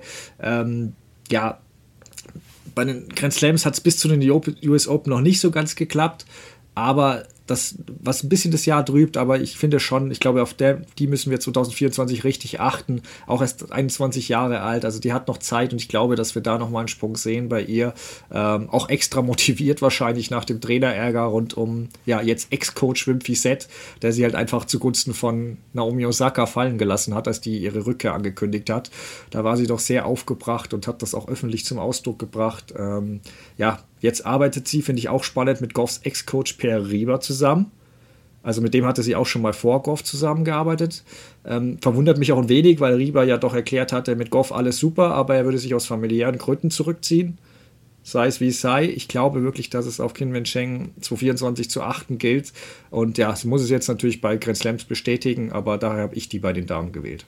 Ja, kann ich auch absolut nachvollziehen. Und bei den Herren da könnte ich mir gut vorstellen, dass wir auf den gleichen gehen. Da gehen hast wir du schon auf, wieder meinen, meinen ja, ja, gewählt? Ja, genau. Da habe ich einen, den du dir letztes Jahr rausgepickt hast, völlig zu Recht. Und den du auch länger auf dem Zettel hast als ich, auch völlig zu Recht. Da warst du sehr früh überzeugt. Und das ist der gute Ben Shelton der sich hochgespielt hat in dem Jahr von 96 auf 17. Da steht er jetzt gerade 17 in der Welt mit äh, sehr unterhaltsamem Tennis, mit einem unfassbar schnellen ersten Aufschlag, manchmal auch unfassbar schnellen zweiten Aufschlag. Einer, der sicherlich noch ein bisschen was lernen muss, äh, aber der halt einfach sich nicht vor so vielen Dingen fürchtet und dann auch die Telefongeste macht, wenn Djokovic auf der anderen Seite steht und dann legt eben Djokovic auch auf und alles, was wir da gesehen haben. Aber ja, der hat sich schon gerade natürlich auch dann in äh, Amerika echt nach vorne gespielt und ist deswegen mein Aufsteiger des Jahres. Gegen Djokovic hat er sie ja leider nicht machen können, aber ich hoffe, dass er sie noch macht, die Geste gegen ihn. Ja, stimmt. Da, ja, das, Djokovic hatte dann aufgelegt. Ja, genau, recht, Djokovic ja. hat es dann für nötig gehalten, aufzulegen, weil er, weil er den Youngster geschlagen hatte. Ähm, naja, genau. Ja, ich ich glaube, es ist klar, dass ich ihn gewählt habe. Ähm, ziemlich verrücktes Jahr ähm, bei den Australian Open, direkt Viertelfinale erreicht. Danach monatelang ke keine zwei Matches in Folge mehr gewonnen. Fand ich nicht ganz so dramatisch wie einige, weil hey, er war noch nie außerhalb der USA. Die Sandplätze waren völlig neu für ihn. Auch den Rasen hat er erst kennengelernt. Also da muss man schon ein bisschen Zeit geben. Das waren Lehrmonate. Ähm, Äh, genau, er ist da aber auch in Camps gegangen auf Sand und alles. In Europa hat sich da wirklich versucht zu akklimatisieren. Das habe ich nicht von allen US-Amerikanern in der Vergangenheit gesehen, deswegen das fand ich schon mal äh, sehr gut und positiv für die Zukunft. Ähm, genau, den US Open Run hast du ja angesprochen. Ähm, da wurde es ein bisschen von dem von dieser Hörer auflegen Geste dann ein bisschen überschattet leider. Ähm, aber genau, ich, ich fand auch gut, wie er da reagiert hat und auch da nicht äh, in Ehrfurcht der Start ist, sondern wirklich auch ihn böse angeschaut hat, Djokovic, und dann auch auf der PK ein bisschen ähm, ja, Widerworte gab. Das verspricht Würze für die Zukunft. Ähm, von seinem Spiel fand ich beeindruckend. Den Ausschlag hast du alles erwähnt, klar. Ähm, aber er hat seine Rückhand enorm verbessert in dem Jahr. Und weil das war zu Beginn des Jahres schon eher beängstigend und musste versteckt werden. Aber ich behaupte echt, er hat die Rückhand in einem halben Jahr mehr verbessert als Tsitsipas in fünf Jahren. Ähm, der Herbst lief dann ja auch gut, sind da in Shanghai geschlagen, Turnier in Tokio gewonnen. Ähm, ich bin bei ihm wirklich sehr gespannt, wie es 2024 weitergeht. Ähm, es kann sich so ein zweites Jahr nach dem Durchbruch auch mal als tricky erweisen, wenn die Gegner ihn auch besser erkennen. Aber Kyrgios hat ja bereits davon geträumt, dass Shelton einen Grand Slam gewinnt, vielleicht sogar 4, 2024. Ähm, sein Spiel würde ihn jedenfalls an ihn selbst erinnern, wobei ich da schon ergänzen möchte, ja, wenn du deine Birne mal benutzen würdest. Ähm, aber ja, ich bin sehr gespannt, was, was Ben Shelton auch 2024, was wir von ihm sehen werden. Enttäuschungen des Jahres. Größte Enttäuschung. Und ja, ich habe mich wieder auf die Top 30 fokussiert. Ähm, bei den Herren fielen mir einige ein. Ich habe kurz sogar an Tsitsipas gedacht, aber das Jahr war ja schon insgesamt gut, auch wenn er mich zum zweiten Halbjahr dann ein bisschen enttäuschte. Von Taylor Fritz erwarte ich ehrlicherweise nicht viel mehr, ähm, ungeachtet des Rankings. Da habe ich mich dann doch für Felix Oscher Aliasim entschieden.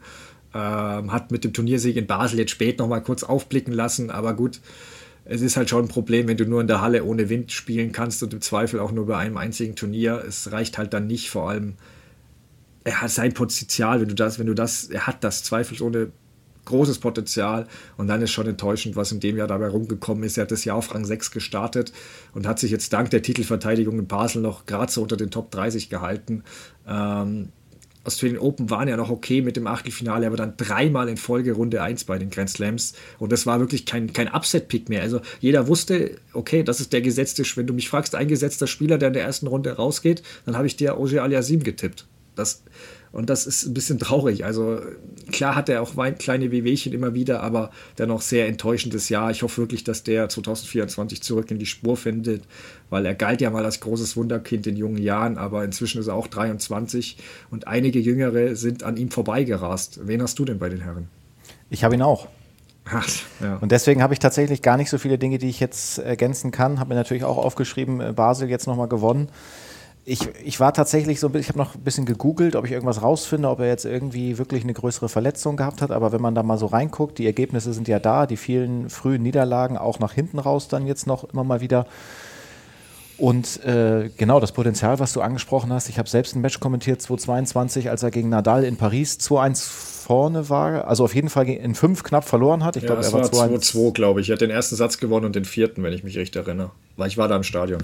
Oder so, ah, du warst sogar da. Ja, ja, das war, das war ja ein absolut episches Match und da hat man ja gesehen, also wenn er das selbst in, in, dem Wohnzimmer von Nadal so packen kann, dann ist er ja eigentlich schon bereit, mehr zu schaffen als das, was wir jetzt gesehen haben. Aber du, das ist vielleicht auch ein Momentum-Swing im negativen Sinne. Geht natürlich jetzt schon relativ lange. Vielleicht ist das einfach so ein Jahr, was er dann mal streichen sollte und dann geht es auch wieder irgendwann bergauf. Hoffen wir mal.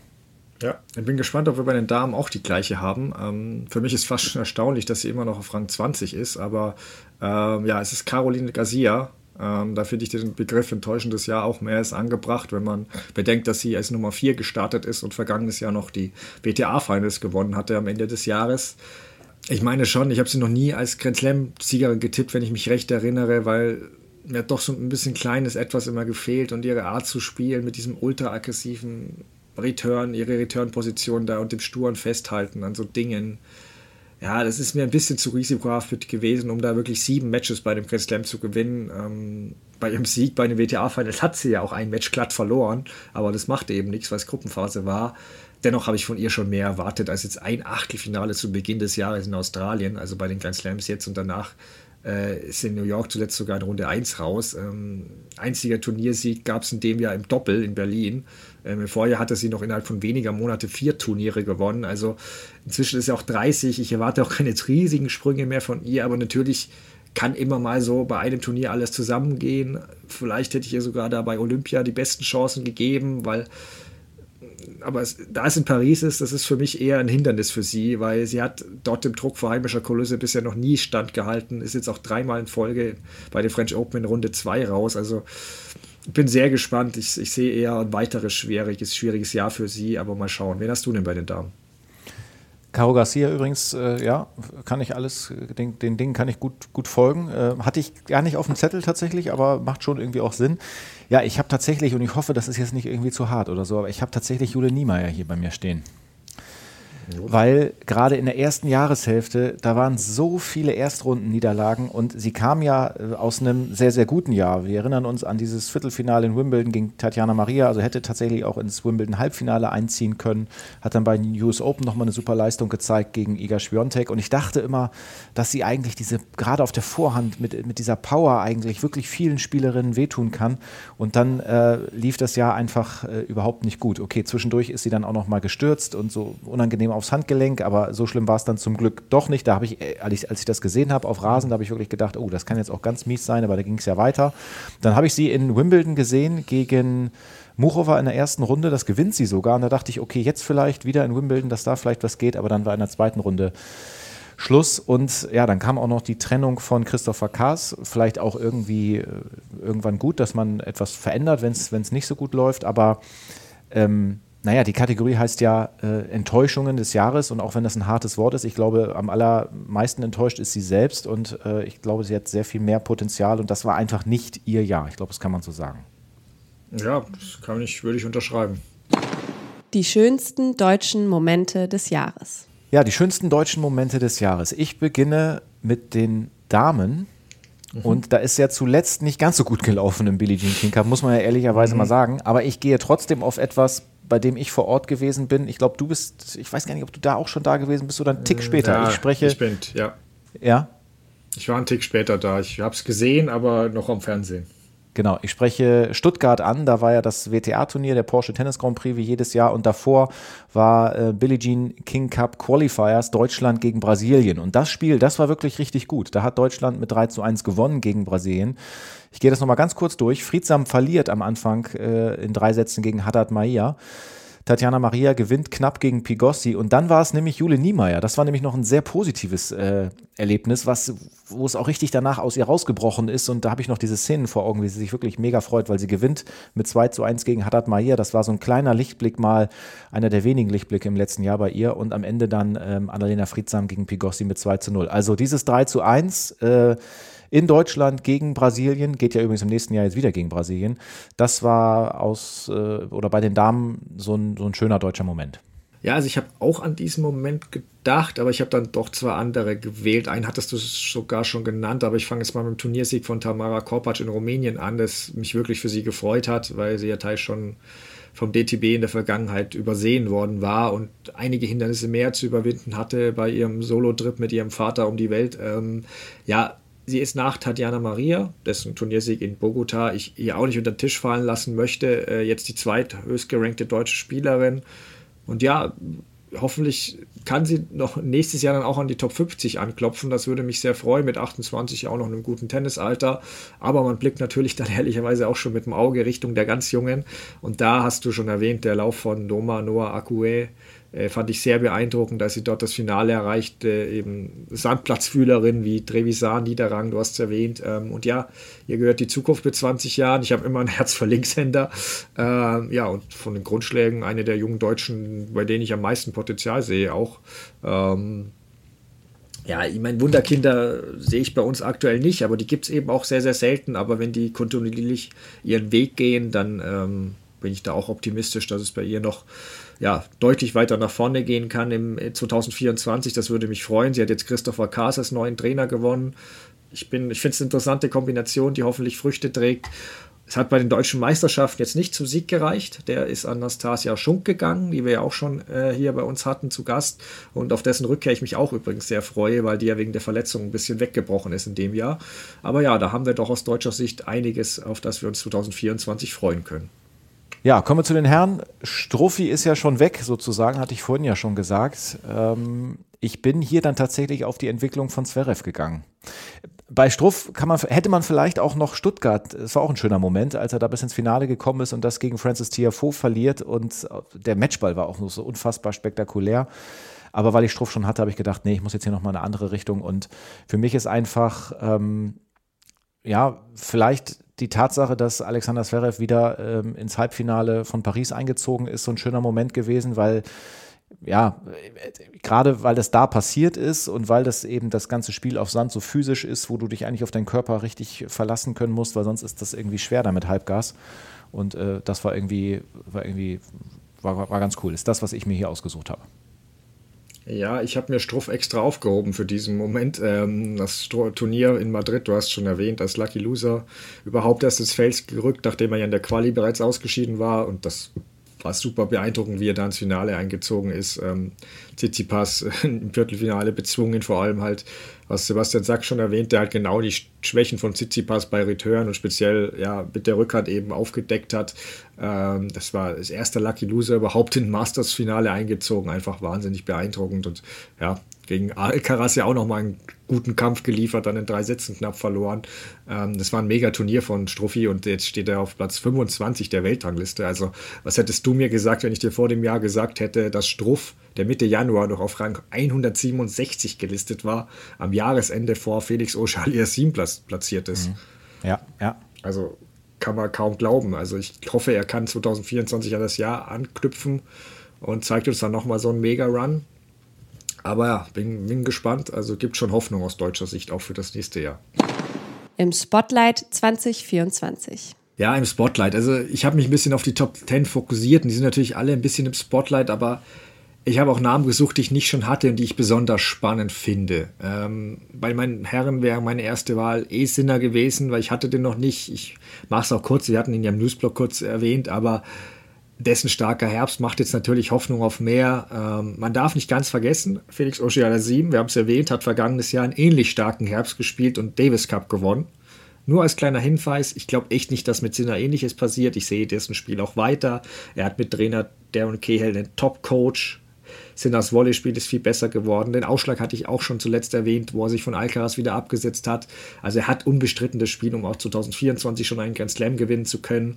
Ein Aber bleibt, ob er sich auch nervlich bereits, ja, wie ich schon erwähnt habe, in der Lage sieht oder in der Lage ist, so ein Best of Five Match im Grand Slam Finale zu gewinnen oder seine Entwicklung doch eher langsamer und stetig bleibt, dann wäre 2024 erstmal nur in Anführungszeichen das Erreichen eines Grand Slam Finals dran, weil er hat jetzt dieses Jahr erstmals ein Halbfinale dort geschafft.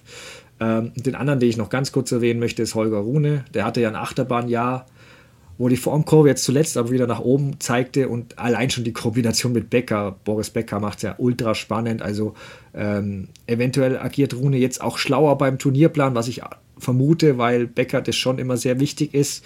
Und ähm, ja, es wäre auch gut, wenn Rune nicht mehr verletzt so oft spielen würde. Das würde ihm, glaube ich, auch langfristig helfen. Und dann glaube ich, dass der auch ein sehr gutes Jahr spielt. Wen hast du denn bei den Herren?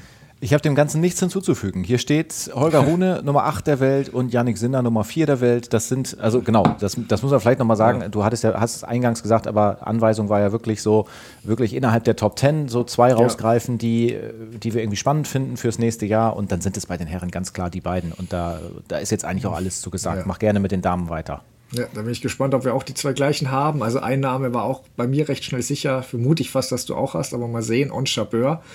Trotz des Turniersiegs beim ehrlicherweise mäßig gut besetzten Turnier in Ningbo war das ja doch so, ja, so ein Jahr, ein schwieriges Jahr. Also sie hat die Finalniederlage in Wimbledon nicht wirklich abschütteln können, hatte ich das Gefühl. Sie wird im nächsten Jahr jetzt 30, hat ja auch schon durchblicken lassen oder öfter durchblicken lassen, dass sie dann irgendwann auch mal eine richtige Familie gründen will.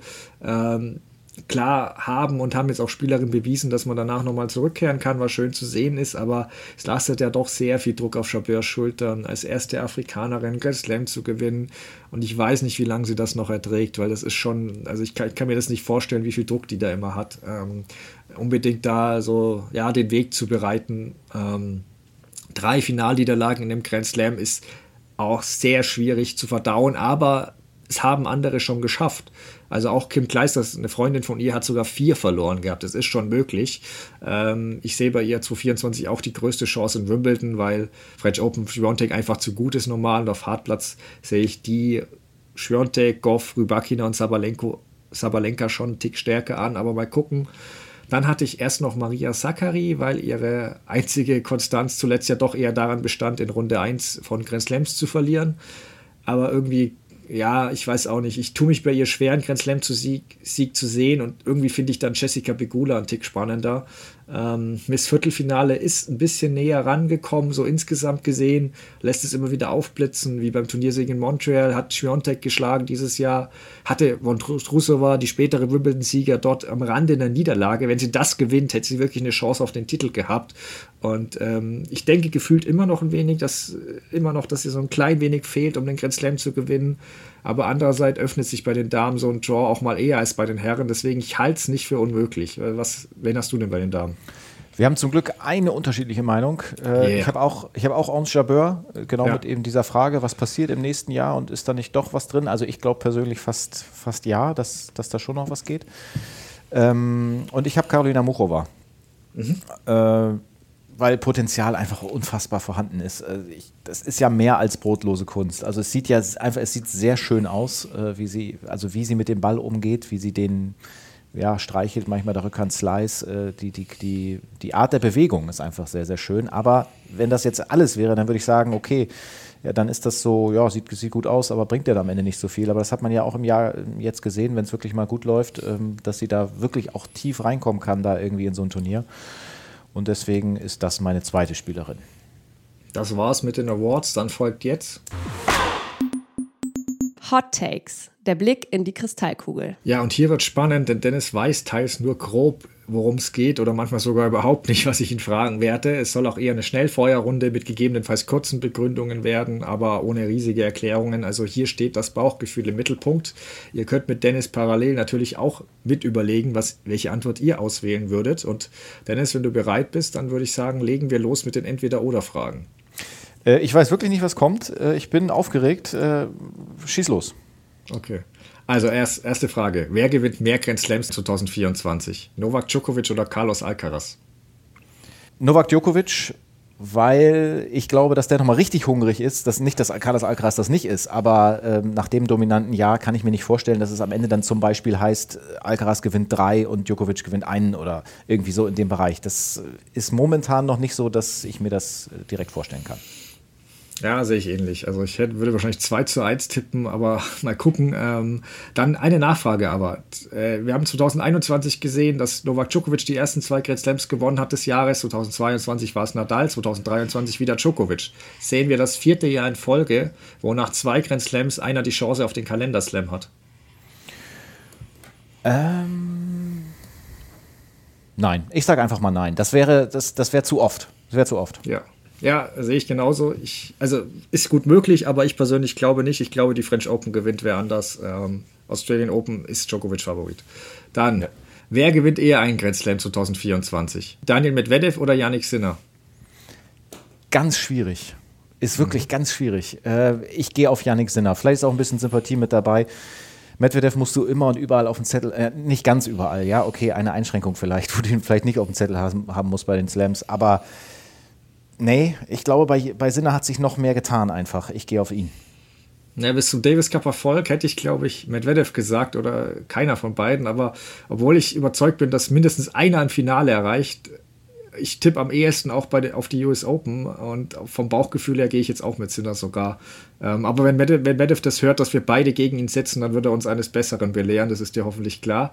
Ja. Ähm, dann, wer gewinnt in den nächsten zwei Jahren eher einen Grand Slam? Alexander Zverev oder Holger Rune? Und ich füge kurz ergänzend hinzu, ich hatte erst Tsitsipas statt Rune, aber ich glaube, dass die Frage so schwierig ist, wenn, schwieriger ist, wenn wir zwischen Zverev und Rune wählen müssen.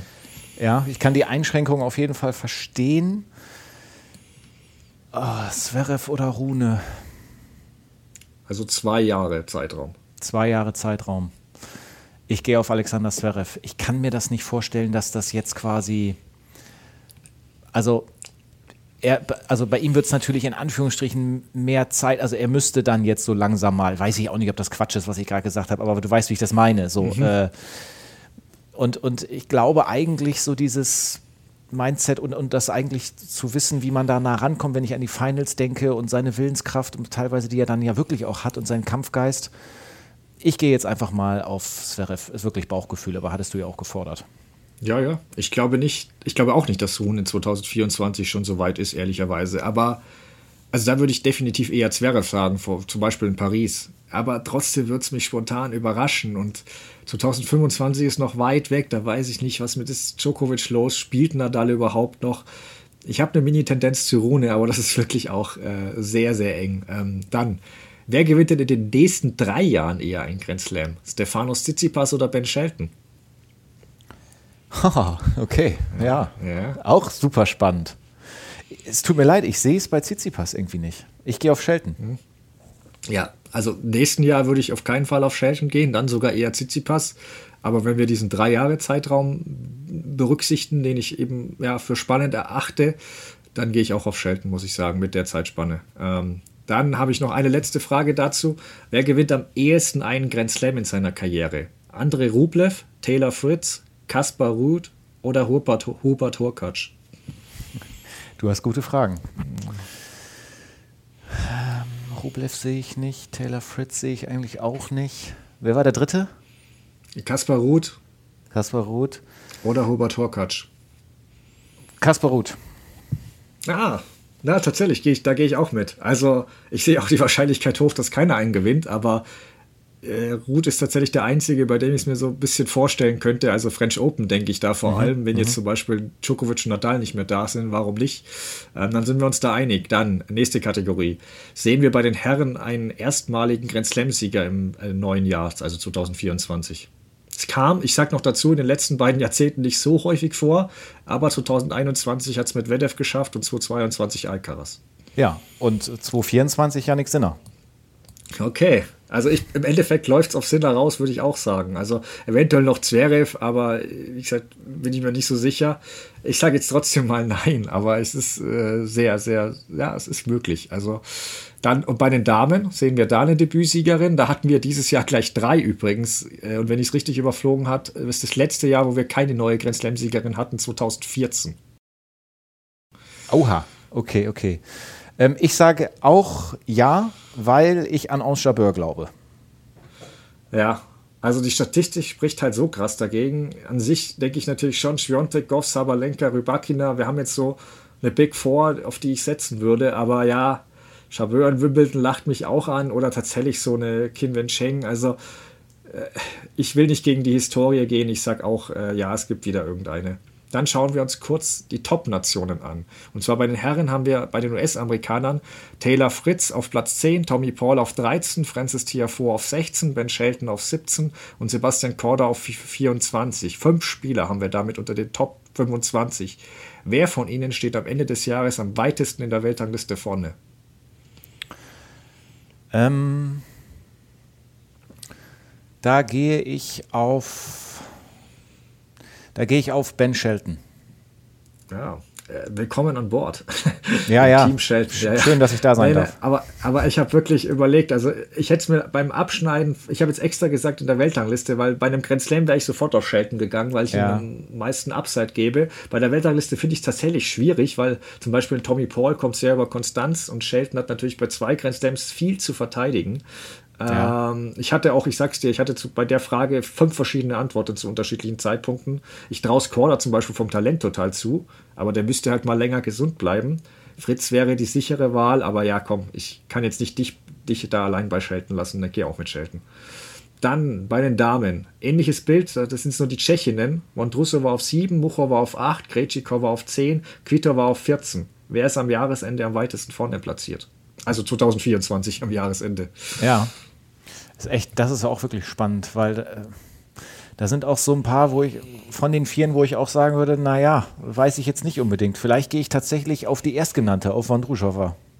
Okay, ja, ich wünschte mir, ich könnte Muchova sagen, aber ja. Gesundheit bereitet mir halt so Sorgen. Ja, genau. Und Wondruschova, ja, habe ich auch überlegt, hat in Wimbledon natürlich wahnsinnig viel zu verteidigen. Ich kann es auch schwer einschätzen nach so einem ja, also sie hat jetzt nicht den Eindruck gemacht, dass sie da total äh, danach, äh, ja, so ein bisschen, jetzt habe ich das erreicht und jetzt ist mir alles egal ma macht. Deswegen erwarte ich schon auch ein gutes Jahr.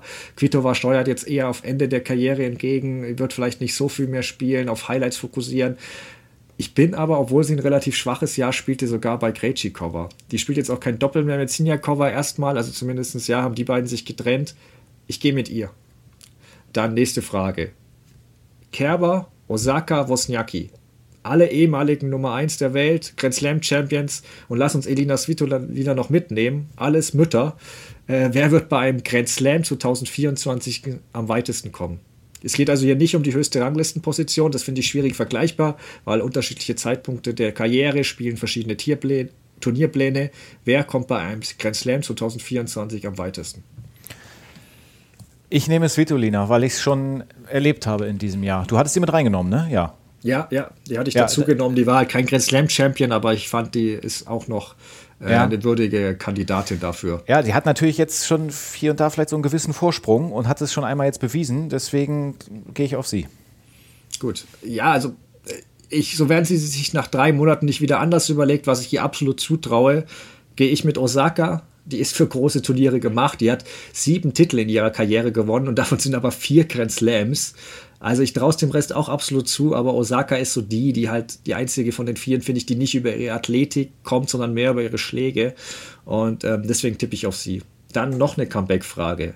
Emma Raducano oder Amanda Anisimova? Wem, die kommen jetzt beide zurück, beide in Brisbane. Wer schafft einen tieferen Run bei einem der vier Grand Slams? Also wer kommt da weiter?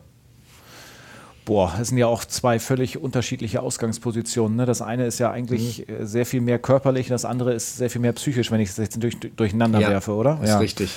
Ist richtig. Genau. Ähm, boah, das ist echt schwer. Das ist wirklich schwer. Ich, aus dem Bauch raus äh, gehe ich jetzt mal auf Anisimova, ähm, weil ich glaube, Raducanu war doch da irgendwie beide Handgelenke und noch mhm. irgendwas mhm. Drittes oder so. War doch alles ja, so super viel. Und ich weiß nicht, wie jetzt äh, Anisimova die, äh, die Zeit nutzen konnte. Und äh, ja, vielleicht hat sich da irgendwie äh, mental irgendwas total ver verändert. Das weiß ich jetzt auch nicht. Das ist jetzt mein Bauchgefühl. Ja, nö, passt ja. Also es ist eine schwierige Frage. Ich fand es nur trotzdem beide, ich finde beide Comebacks sehr interessant, deswegen wollte ich sie hier erwähnen. Ähm, ich, vom Bauchgefühl würde ich auch Anisimova sagen, auch wenn wir da mal abwarten müssen, aber die hatte jetzt bevor sie das, diese mentale Probleme rausgeworfen hatte, äh, hatte sie ein gutes Jahr bei den Grand Slams mit zwei Achtelfinals und einem Viertelfinale 2022. Daher tippe ich ein bisschen auf sie, aber ich freue mich auf beide Comebacks.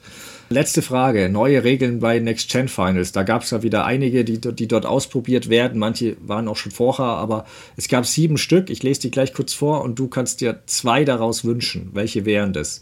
Also, einmal gab es Best of Five Tiebreak-Sätze das heißt, jeder Satz ging nur über vier Spiele, wobei bei 3-3 ein Tiebreak direkt gespielt wurde. Zweitens, Spiele werden im No-Ad-Scoring-Format gespielt, wobei der Aufschläger dann eben beim Entscheidungspunkt die Ausschlagbox wählen darf. Drittens, die Fans dürfen sich im Stadion frei bewegen, außer hinter den Grundlinien. Viertens, es gab kein, gibt kein Warm-up auf dem Court, Matches beginnen also direkt nach dem Münzwurf. Fünftens, maximal 8 Sekunden zwischen ersten und zweiten Aufschlägen erlaubt, auch nach Netzaufschlägen. Und es gibt nur 15 statt 25 Sekunden, wenn ein Ballwechsel zuvor weniger als drei Schläge hatte. Sechstens, der Schiedsrichter sitzt niedriger, um die Sichtbehinderung für die Fans im Stadion geringer zu halten, die dann dahinter sitzen.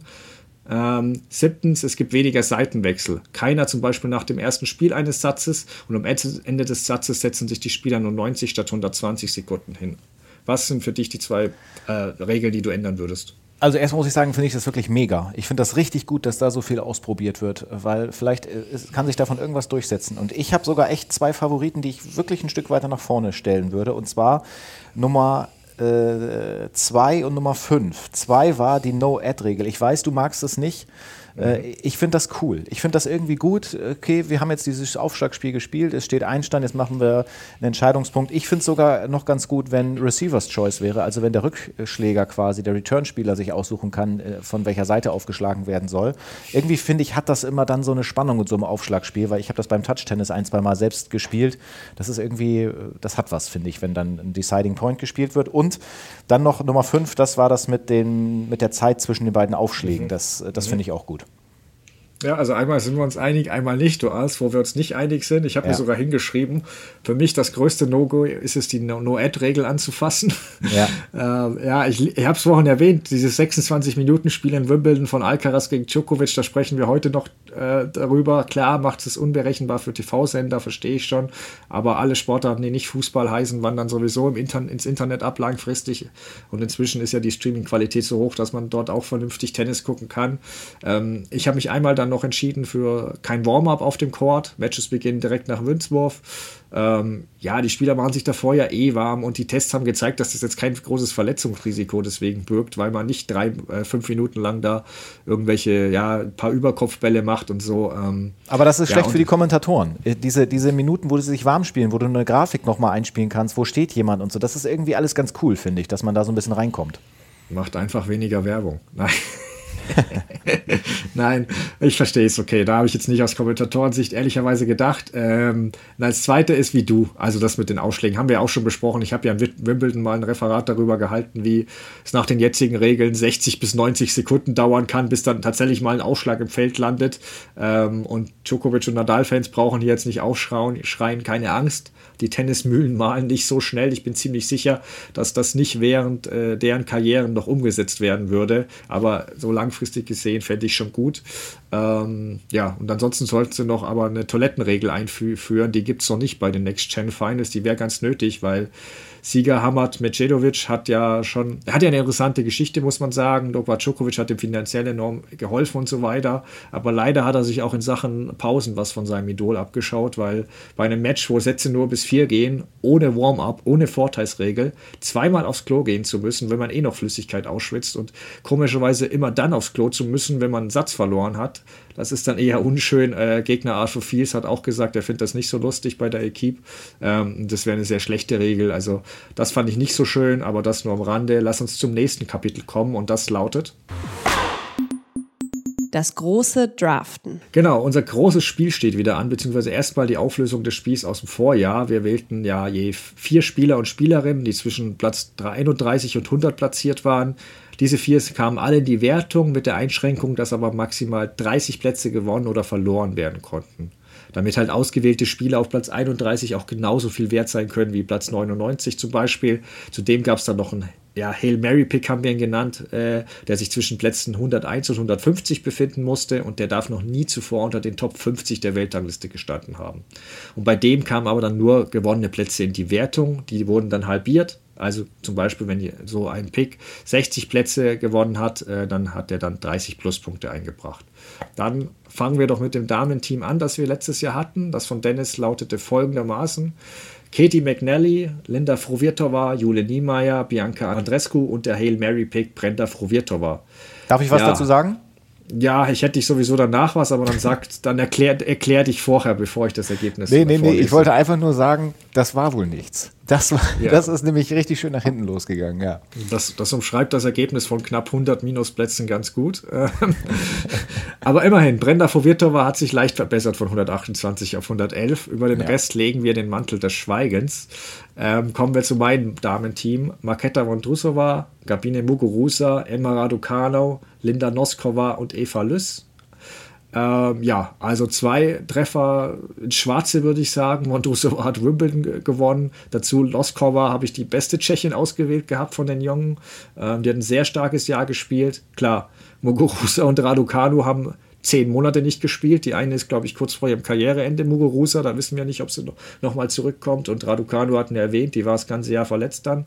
Deswegen ist es gut, dass wir diese Bremse eingebaut haben mit den minus, äh, maximal minus 30 Plätzen. Bei Eva Lüss hat sich jetzt nicht viel getan. Es gibt ja auch keine Minuspunkte. Ähm, deswegen da sich Vondrusova Noskova, die deutlich, deutlich einen Sprung nach vorne gemacht haben und Muguruza und Raducanu ausgleichen, komme ich tatsächlich bei Null raus und gewinne damit ähm, bei den Damen recht deutlich. Aber dann schauen wir mal, ob das bei den Herren auch so ist, denn da fange ich mit meinem Herrenteam mal an. Da habe ich Jack Draper, Ben Shelton, Brenton Nagashima und, und mein Paniktipp Cheng aus Taiwan, wo ich nur, wo du mir alles andere weggepickt hast und ich irgendwie nur die Liste durchging und sagte, ach komm, der hat doch bei den Next Gen Finals gespielt. Aber ich habe ihn noch nie gesehen gehabt, das war ein Fehler, das kann ich schon mal vorwegnehmen. Ähm, und Hail Mary Pick war noch Dominik Stricker, also ich bin mit drei Spielern eigentlich Shelton, Draper und Stricker sehr happy. Das Problem war nur, da Draper gefühlt elf der zwölf Monate verletzt war, hat er mir dennoch ein kleines Minus im Ranking eingebracht. Und ja, und da wir bei Strickers Ranking-Gewinn ja auch halbieren, lande ich am Ende doch bei gut minus 30. Ähm, da schelten wir ja doch keine 80 äh, Plätze blinkt, sondern leider nur die maximal möglichen 30. Ähm, deswegen, ja, geht so Bilanz, war ich, war ich dafür. Ich fand meine Spieler besser, als sie am Ende im Ranking hier äh, in die Wertung kommen. Ähm, bei dir, du hattest Kriegspor, Telen Kriegspor, Chiri Lehetzka, Jensen, Jensen Brooksby, Christian Garin und dein Hail Mary Pick war Tim van Reithofen. Mhm. Ähm, willst du erst was sagen, bevor ich es auflöse? Ja, also ich weiß auf jeden Fall, dass Griegspor und Lehetschka mir einige Punkte eingebracht haben. Äh, Tim von Reithofen, okay, beim, beim fünften gab's ja, konnte man ja nicht in den Minusbereich, das war, das war jetzt eher nix, aber ich gucke mir das hier schon die ganze Zeit an und denke so, was ist wohl das Gesamtergebnis? Ich tippe mal, du bist vorne, aber du wirst es gleich auflösen. Ja, also erstmal zu den Herren, da warst du tatsächlich sehr, sehr gut gewählt. Ähm, ja, bis auf Brooksy, der gesperrt wurde, nur, also gut, der Hail Mary Pick kommt ja nicht in die Wertung, aber von den anderen vier ähm, nur äh, Plus -Ge Gewinne gemacht. Ähm, deswegen hast du dann den Plus 33 am Ende rausgeholt. Das ist sehr stark. Ähm, ja, Gesamtergebnis, die Damen ziehen dich zu weit runter. Deswegen bist du trotzdem noch ähm, ein wenig mehr im Minus als ich. Ähm, ich glaube, minus 61,5 sind es am Ende. Und ich bin halt äh, bei minus 37, weil ich bei den Damen ja ziemlich gut abgeschnitten habe. Ja. Da konnte mich dann auch der elf Monate fehlende Jack Draper nicht äh, runterreisen. Äh, deswegen habe ich gesamt knapp gewonnen, aber wenn wir es jetzt auf Damen und Herren aufteilen, wäre es ein 1 zu 1. Okay, ja, das ist doch gut. Dann lass uns direkt ein neues Spiel starten. Es gibt nur eine Änderung. Ähm, pro Geschlecht darf maximal je ein eigener Pick und einer des Gegners aus dem Vorjahr genommen werden. Also wir sind uns schon verpfli verpflichtet, da auch uns nach neuen Namen umzuschauen. Und dann beginnen wir doch mal und Dennis legt mit den Damen los direkt, mit deinem ersten Pick. Oh, jetzt äh, versetze ich mich mal zwölf Monate zurück und denke so, wie war das noch? Wie ist noch die beste Taktik? Ob man jetzt von 100 langsam runtergeht oder ob man von 31 hochgeht? Also, ich mache gleich mit dem ersten Pick etwas, ähm, ja, was diese Sonderregelung betrifft, dass ich einen oder einen Spieler oder eine Spielerin aus dem letzten Jahr nochmal nehmen darf. Ich nehme die 92 der Welt bei den Damen, das ist Linda Froh-Virtova. Oh, die hatte ich auch, aber okay. Ich dachte, es kann nur besser werden, aber dann hast du mir die schon mal weggeschnappt. Okay. Ja, 92, wie gesagt. Mal gucken, ob da ein bisschen was nach oben geht. Die ist 18 Jahre jung. Ja, da muss ich gleich schon wieder umplanen. Aber dann nehme ich in Runde 1 die, die du auch schon erwähnt hast, weil ich will nicht, dass die wieder mir entgleitet. Äh, Mira Andreeva, mhm. aktuell an Nummer 57 der Welt. Teilweise äh, ist sie manchmal noch etwas übermütig, aber ansonsten hat sie ganz viel äh, Qualitäten in ihrem Spiel. Ich habe sie auch gegen Coco Goff bei den French Open gesehen. Ähm, ja, also klar muss man immer abwarten. Sie ist erst 16 geht die Entwicklung da stetig nach oben oder gibt es auch mal Rückschläge, aber an sich glaube ich an deren Talent und deswegen nehme ich als ersten Pick Mira Andreeva und mache direkt mit meinem zweiten Pick weiter. Das hast du mir Frovirtova, die ich mir da aufgeschrieben habe, weggenommen. Dann nehme ich, äh, ja, Clara Tausen. Ich fand, die, die war schon ganz gut, die ist dann leider, hat sich jetzt oft verletzt, äh, ähm, fehlte viel in dem letzten Jahr Athletisch ist so die eine Baustelle, die sie hat. Da bin ich mir noch nicht ganz sicher, ob sie die gelöst hat, weil ihre Schläge sind absolut da. Steht aktuell auf Rang 93 und ja, das ist dann mein Zweitrunden-Pick, Clara 1000. Gut, dann mache ich weiter mit meiner Nummer 2 und meiner Nummer 3, wenn ich das richtig verstanden habe. Ähm, ja. Ich nehme als zweiten Pick auf 63 Paula Badosa. Hm, ja, die hatte ich auch notiert. Ich habe zwar Angst mit ihren Rückenproblemen, aber ich verstehe, dass du sie nimmst. Ja, natürlich. Ich weiß es auch nicht so richtig, wie wird es nächstes Jahr laufen, aber sie ist ja schon eine gewisse Zeit raus und äh, es kann natürlich auch gut sein, dass sie wiederkommt und dann hat sie schon mal sehr hoch gestanden und dann kann es, also jetzt 63 gerade, könnte ich mir schon vorstellen, dass es auch wieder vielleicht ein bisschen weiter nach oben geht. Aber das ist riskant, äh, gebe ich zu. Dann nehme ich auf ähm, drei Peyton Stearns. Die ist 22 Jahre jung, hat ganz gut gespielt in diesem mhm. Jahr, ähm, ist die 49 und bei der könnte ich mir auch vorstellen, dass da vielleicht noch ein paar Plätze weiter was nach oben geht in 2024. Ja, dann dritter Pick. ja, es gab schon ein bisschen Verwirrung bei mir, weil die beiden Chinesinnen ja doch einen sehr ähnlichen Namen haben. In dem Fall nehme ich aber die etwas tiefer gerankte äh, Wang Xiu die auf Platz 69 aktuell gelistet ist. Die hat zuletzt ein Turnier gewonnen in China. Ähm, ja, große Spielerin, hat ein powervoll, kraftvolles Spiel. Ähm, ja, das ist mein dritter Pick. Und Platz 4 überlege ich gerade noch, wenn ich da nehmen soll. Ähm, ist echt schwierig. Äh, ich, ich, bin da echt hin und her gerissen, aber ich nehme jetzt einfach mal die 19-jährige Ashlyn Krüger auf Platz 81. Ist jetzt wieder ein spontan Pick. Ich habe Angst, weil du hast mir schon Spielerin weggenommen, dass das ausgeht wie bei Kollege Zeng, aber das ist jetzt mal mein vierter Pick, äh, Ashlyn Krüger. Okay, das heißt, ich mache jetzt 4 und 5, ne? Korrekt. Okay, wenn ihr zu Hause jetzt denkt, was überlegen die denn so lange, ist natürlich klar, wir müssen auf Dinge reagieren, die passieren. Deswegen muss man mal so kurz ein bisschen nachdenken. Ähm, Noskovat kann ich nicht, weil ich habe ja schon Frovirtova vom letzten Mal. Wobei doch könnte ich theoretisch schon. Doch könntest du, ja, es war meine Wahl. War deine, aber, aber ich glaube, ich glaube, das mache ich jetzt einfach mal. Ich gehe auf äh, Sloan Stevens. Mhm. Äh, ich habe hier. also. Ja, ja, da ja. Ist von, da ist von Schwangerschaft, glaube ich, bis, bis, bis Rücktritt und dreifache Grand Slam-Siegerin alles möglich. Ja, genau. Aber ja, was sie halt kann, wenn sie gut spielt, wissen wir auch alle. Ja. Aber gut. Ja, und dann ähm, jetzt der Nummer 5, der Hail Mary Pick, ja? Genau.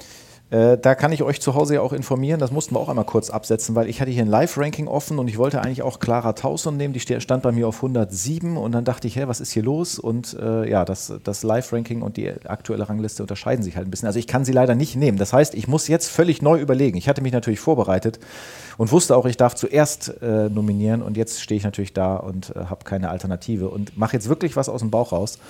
Und ich nehme die aktuelle, weil ich sie einmal kommentiert habe und wirklich irgendwie ist sie mir in Erinnerung geblieben. Ich nehme die 118 der Welt. Das Nein! Ist, wirklich. das ist Olga Danilovic. Das kann doch nicht sein. ich hatte mich wirklich nicht darauf vorbereitet, weil ich wollte Tauson nehmen. Hast du sie gegen, gegen Chabert kommentiert, das Match, was ich live im Stadion gesehen habe? Vielleicht. Irgendwo, wo sich. Es ja, es kann sein, dass sich Chabert irgendwie schwer getan Open. hat oder so. Ja, ja, ja, ja. ja. Nimmt der meine Linkshänderin weg? Äh. Ach komm.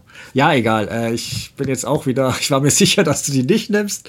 Ähm, soll ich nochmal Eva Lüss nehmen? Aber ich weiß nicht, ich hatte letzt, bin ja bei den Herren mit einem Schweizer ganz gut gefahren beim Hail Mary Pick. Dann mache ich das jetzt wieder so. Ist noch sehr jung mit 18 Jahren, aber Hail Mary Pick ist ja auch immer ein Risikopick ein bisschen. Ich nehme Celine Neff auf Platz 140. Okay, alles klar. Ich äh, lese meine nochmal schnell vor, der Vollständigkeit halber. Ja. Linda Frovirtova, Paula Badosa, Peyton Stearns, Sloan Stevens und Olga Danilovic. Und du hältst dagegen? Mira Andreeva, Clara Tausen, Wang Xiu, Ashlyn Grüger und Celine Neff. Okay. Dann kommen wir doch zu den Herren, würde ich vorschlagen. Ähm, ja, bei den Herren fange jetzt ich an, habe ich den ersten Pick. Und dann nehme ich doch direkt, ähm, ich schaue parallel noch das Ranking, ja, er ist da geblieben, auf Platz 36, Arthur Fies, der Franzose. Ähm, ja, war in diesem Jahr der jüngste Champion auf der ATP-Tour. Hat jetzt bei den Grand Slams noch nicht wahnsinnig abgeschnitten, aber der ist aber kommen, der ist 19 Jahre alt. Ähm, ja, hat ein großes Spiel, einen starken Aufschlag, manchmal ist er ein bisschen auch zu spät auf der Vorhand. Ähm, klar kann es auch manchmal zu früh sein, jemanden im zweiten Jahr auszuwählen, so richtig auf der Tour. Aber ich bin ja jemand, wie ihr bei Shelton auch wisst, ich bin lieber zuerst dran und vielleicht zu früh. Spielt er, trainiert er jetzt auch mit Rafael Nadal und übrigens in dieser Entwicklungsstufe finde ich es noch völlig okay, mit so einem Superstar zu trainieren, wenn man eben noch nicht bereits Nummer 1 wie Kollege Alcaraz ist oder war. Ähm, aber ja, ich nehme den Franzosen und ja, hoffe, er macht noch einen Sprung im nächsten Jahr. Dann bist du dran. Gut, ähm, der lag natürlich ein bisschen auf der Hand. Äh, mhm. ich ich gehe das Ganze lieber ein bisschen weiter von der anderen Seite an, weil ich denke, da sind vielleicht noch größere Sprünge möglich. Ich klaue dir mal Dominik Stricker. Boah, Frechheit. Das ist eine Frechheit, ich weiß. Ja. Äh, momentan 94. Äh, und ich darf ja direkt noch einen zweiten nachlegen. Ja. Äh, oh, ja, welchen nimmt man da jetzt? Ah, ich weiß bei dem einen leider den Zustand nicht so richtig gerade. Ähm, ich gehe auf jemanden, der mich überzeugt hat in diesem Jahr auch, habe ich auch mal kommentiert. Matteo Analdi, 44. Ja, den hatte ich auch aufgeschrieben. Habe ich fast geahnt, dass du den nimmst, dass ich den nicht nochmal krieg. Ähm, ist natürlich auch schon recht hoch gerankt, aber das ist so bei Fies und Analdi ein bisschen die Sorge, ob sie, ob sie, ob sie das Ranking äh, noch deutlich ausbauen können. Aber wir sind halt von den beiden überzeugt, deswegen finde ich es auch logisch. Ich gehe dann auch mal ein bisschen weiter runter erstmal beim Ranking. Ich nehme die Nummer 90 und ich bleibe in Frankreich. Äh, Luca van Asche, spricht, man, ja. spricht er sich, glaube ich, selbst auch aus. Ähm, mhm. Ja, Halbfinale bei den Next Gens erreicht. Zweite Runde French Open, klar, schon noch ein bisschen Luft nach oben, aber von Rang 90 ist das auch nicht weiter schlimm. Nicht der größte, 1,78 ist im Tennis ehrlicherweise bei den Spitzenherren-Tennis kein Vorteil, aber ich glaube schon, dass der, der, der hat viel Talent und äh, ja, ich hoffe doch, dass er einen Sprung nach vorne machen kann. Und dann, ja, ich sag mal, du kannst mir sagen, du lernst auch nicht aus deinen Fehlern, aber ich bin weiter von ihm überzeugt und das ist jetzt mein einer Pick, der eine Pick, den ich aus dem Vorjahr wiederhole. Ich nehme auf Platz 61 Jack Draper. Ja. Ähm, hat bei den US Open stark gespielt, Achtelfinale erreicht. Bei ihm ist ja ehrlicherweise nur die Sache, er muss gesund bleiben. Deswegen ist das mein dritter Pick. So, und du? Mhm, verstehe ich. Dann habe ich äh, Nummer drei und vier bei mir. Oh, bei dem einen, ich, ich nehme den jetzt, aber ich habe ein bisschen Schiss, dass du mir gleich sagst, ja, hast du die News nicht gelesen? Das wird noch ein bisschen dauern. ich ich nehme die 92, Matteo Berrettini. Nö, ich, hab, ich hatte Angst. Ich habe bei mir ist das äh, auf der Liste, der macht mir Angst. Aber ich finde ihn, ich weiß es nicht, ehrlicherweise. Wann er, er war ja dabei beim äh, Davis Cup Team. Mhm. Also mehr als zum Anfeuern, als, als, also mehr als Cheerleader, als, als Spieler, aber trotzdem dabei. Ähm, ich, Risikopick, alles möglich. Ja, ja, ja.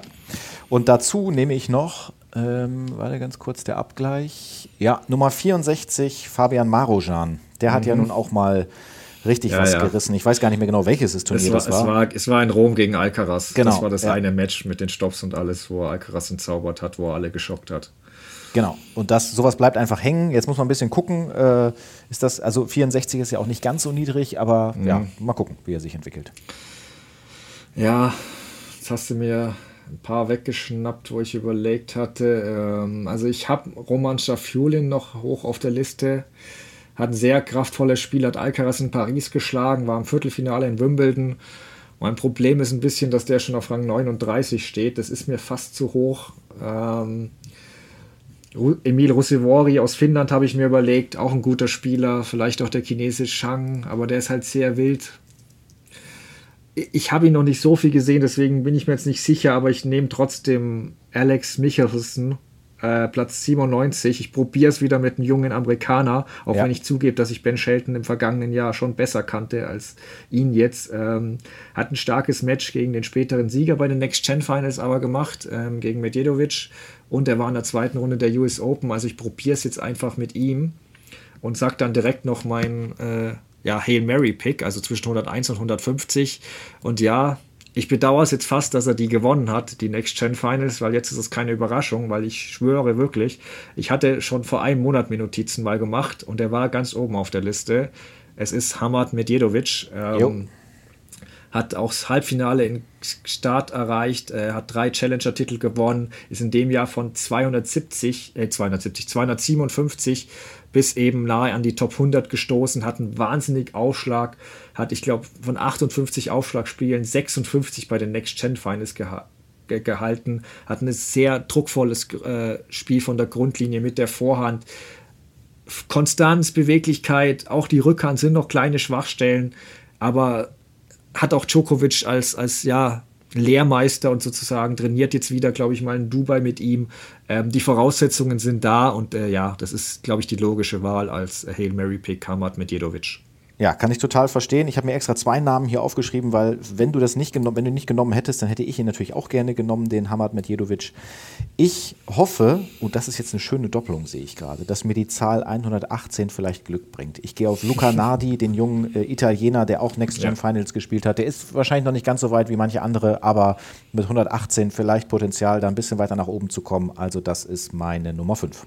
Ich hatte mir tatsächlich auch notiert, aber nach den Next Gen Finals war es klar, wen ich nehmen würde.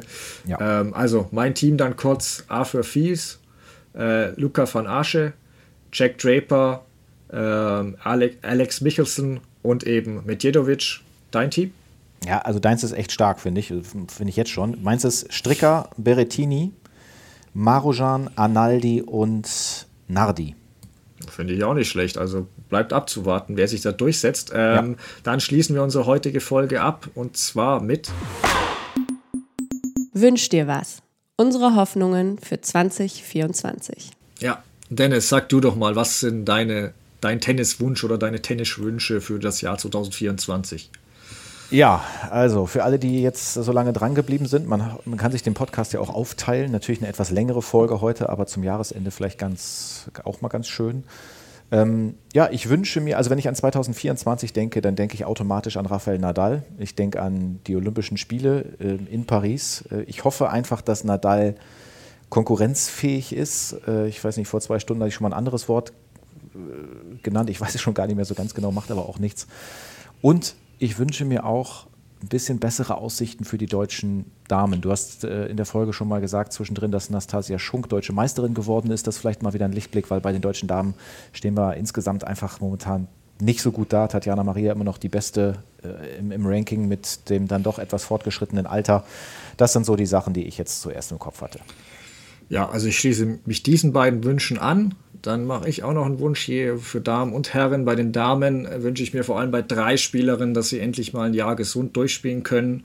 Das ist äh, Carolina Muchova natürlich, Bianca Androescu und Emma Raducanu. Ich finde, dass alle drei diesem, dem, der WTA-Tour, dem Damen-Tennis extrem gut tun mit, ihren, mit ihrer Art, mit ihrer Ausstrahlung. Und ich hoffe wirklich, dass die ein Jahr mal durchspielen können. Und bei den Herren wünsche ich mir dann einfach noch ein bisschen mehr Abwechslung. Ähm, wie gesagt, die junge Generation ist da ein bisschen gefordert. Ich, ich bin optimistisch, habe ich am Anfang der Folge schon gesagt. Und äh, Novak Djokovic muss so gut spielen, wie er spielen muss. Das ist ja auch toll und bewundernswert zu sehen. Aber ich würde mir schon wünschen, dass nicht drei Grand Slam-Finales einen glatten äh, Dreisatzsieg äh, zu sehen sind. Ähm, das wäre schon toll, wenn wir da ein bisschen mehr Abwechslung hätten. Vielleicht auch mal einen Debütsieger. Sowas würde ich mir einfach wünschen, ein bisschen. Ich meine, ich freue mich, wenn Nadal und Djokovic auch äh, Grand Slams gewinnen aber halt ein bisschen mehr Abwechslung wäre schön. Das wäre so mein Wunsch. Das war es dann heute äh, und auch für dieses Jahr von uns. Ähm, vielen Dank fürs Zuhören, besonders auch an diejenigen, die das ganze Jahr uns die Treue gehalten haben. Wenn es euch gefallen hat, bewertet uns gerne bei Spotify oder iTunes. Wir melden uns dann zur ersten Woche der Australian Open wieder. Bis dahin schon mal wunderschöne Weihnachten und einen guten Rutsch. Von mir auch. Frohe Weihnachten, guten Rutsch und dann bis 2024. Macht's gut. Ciao, ciao.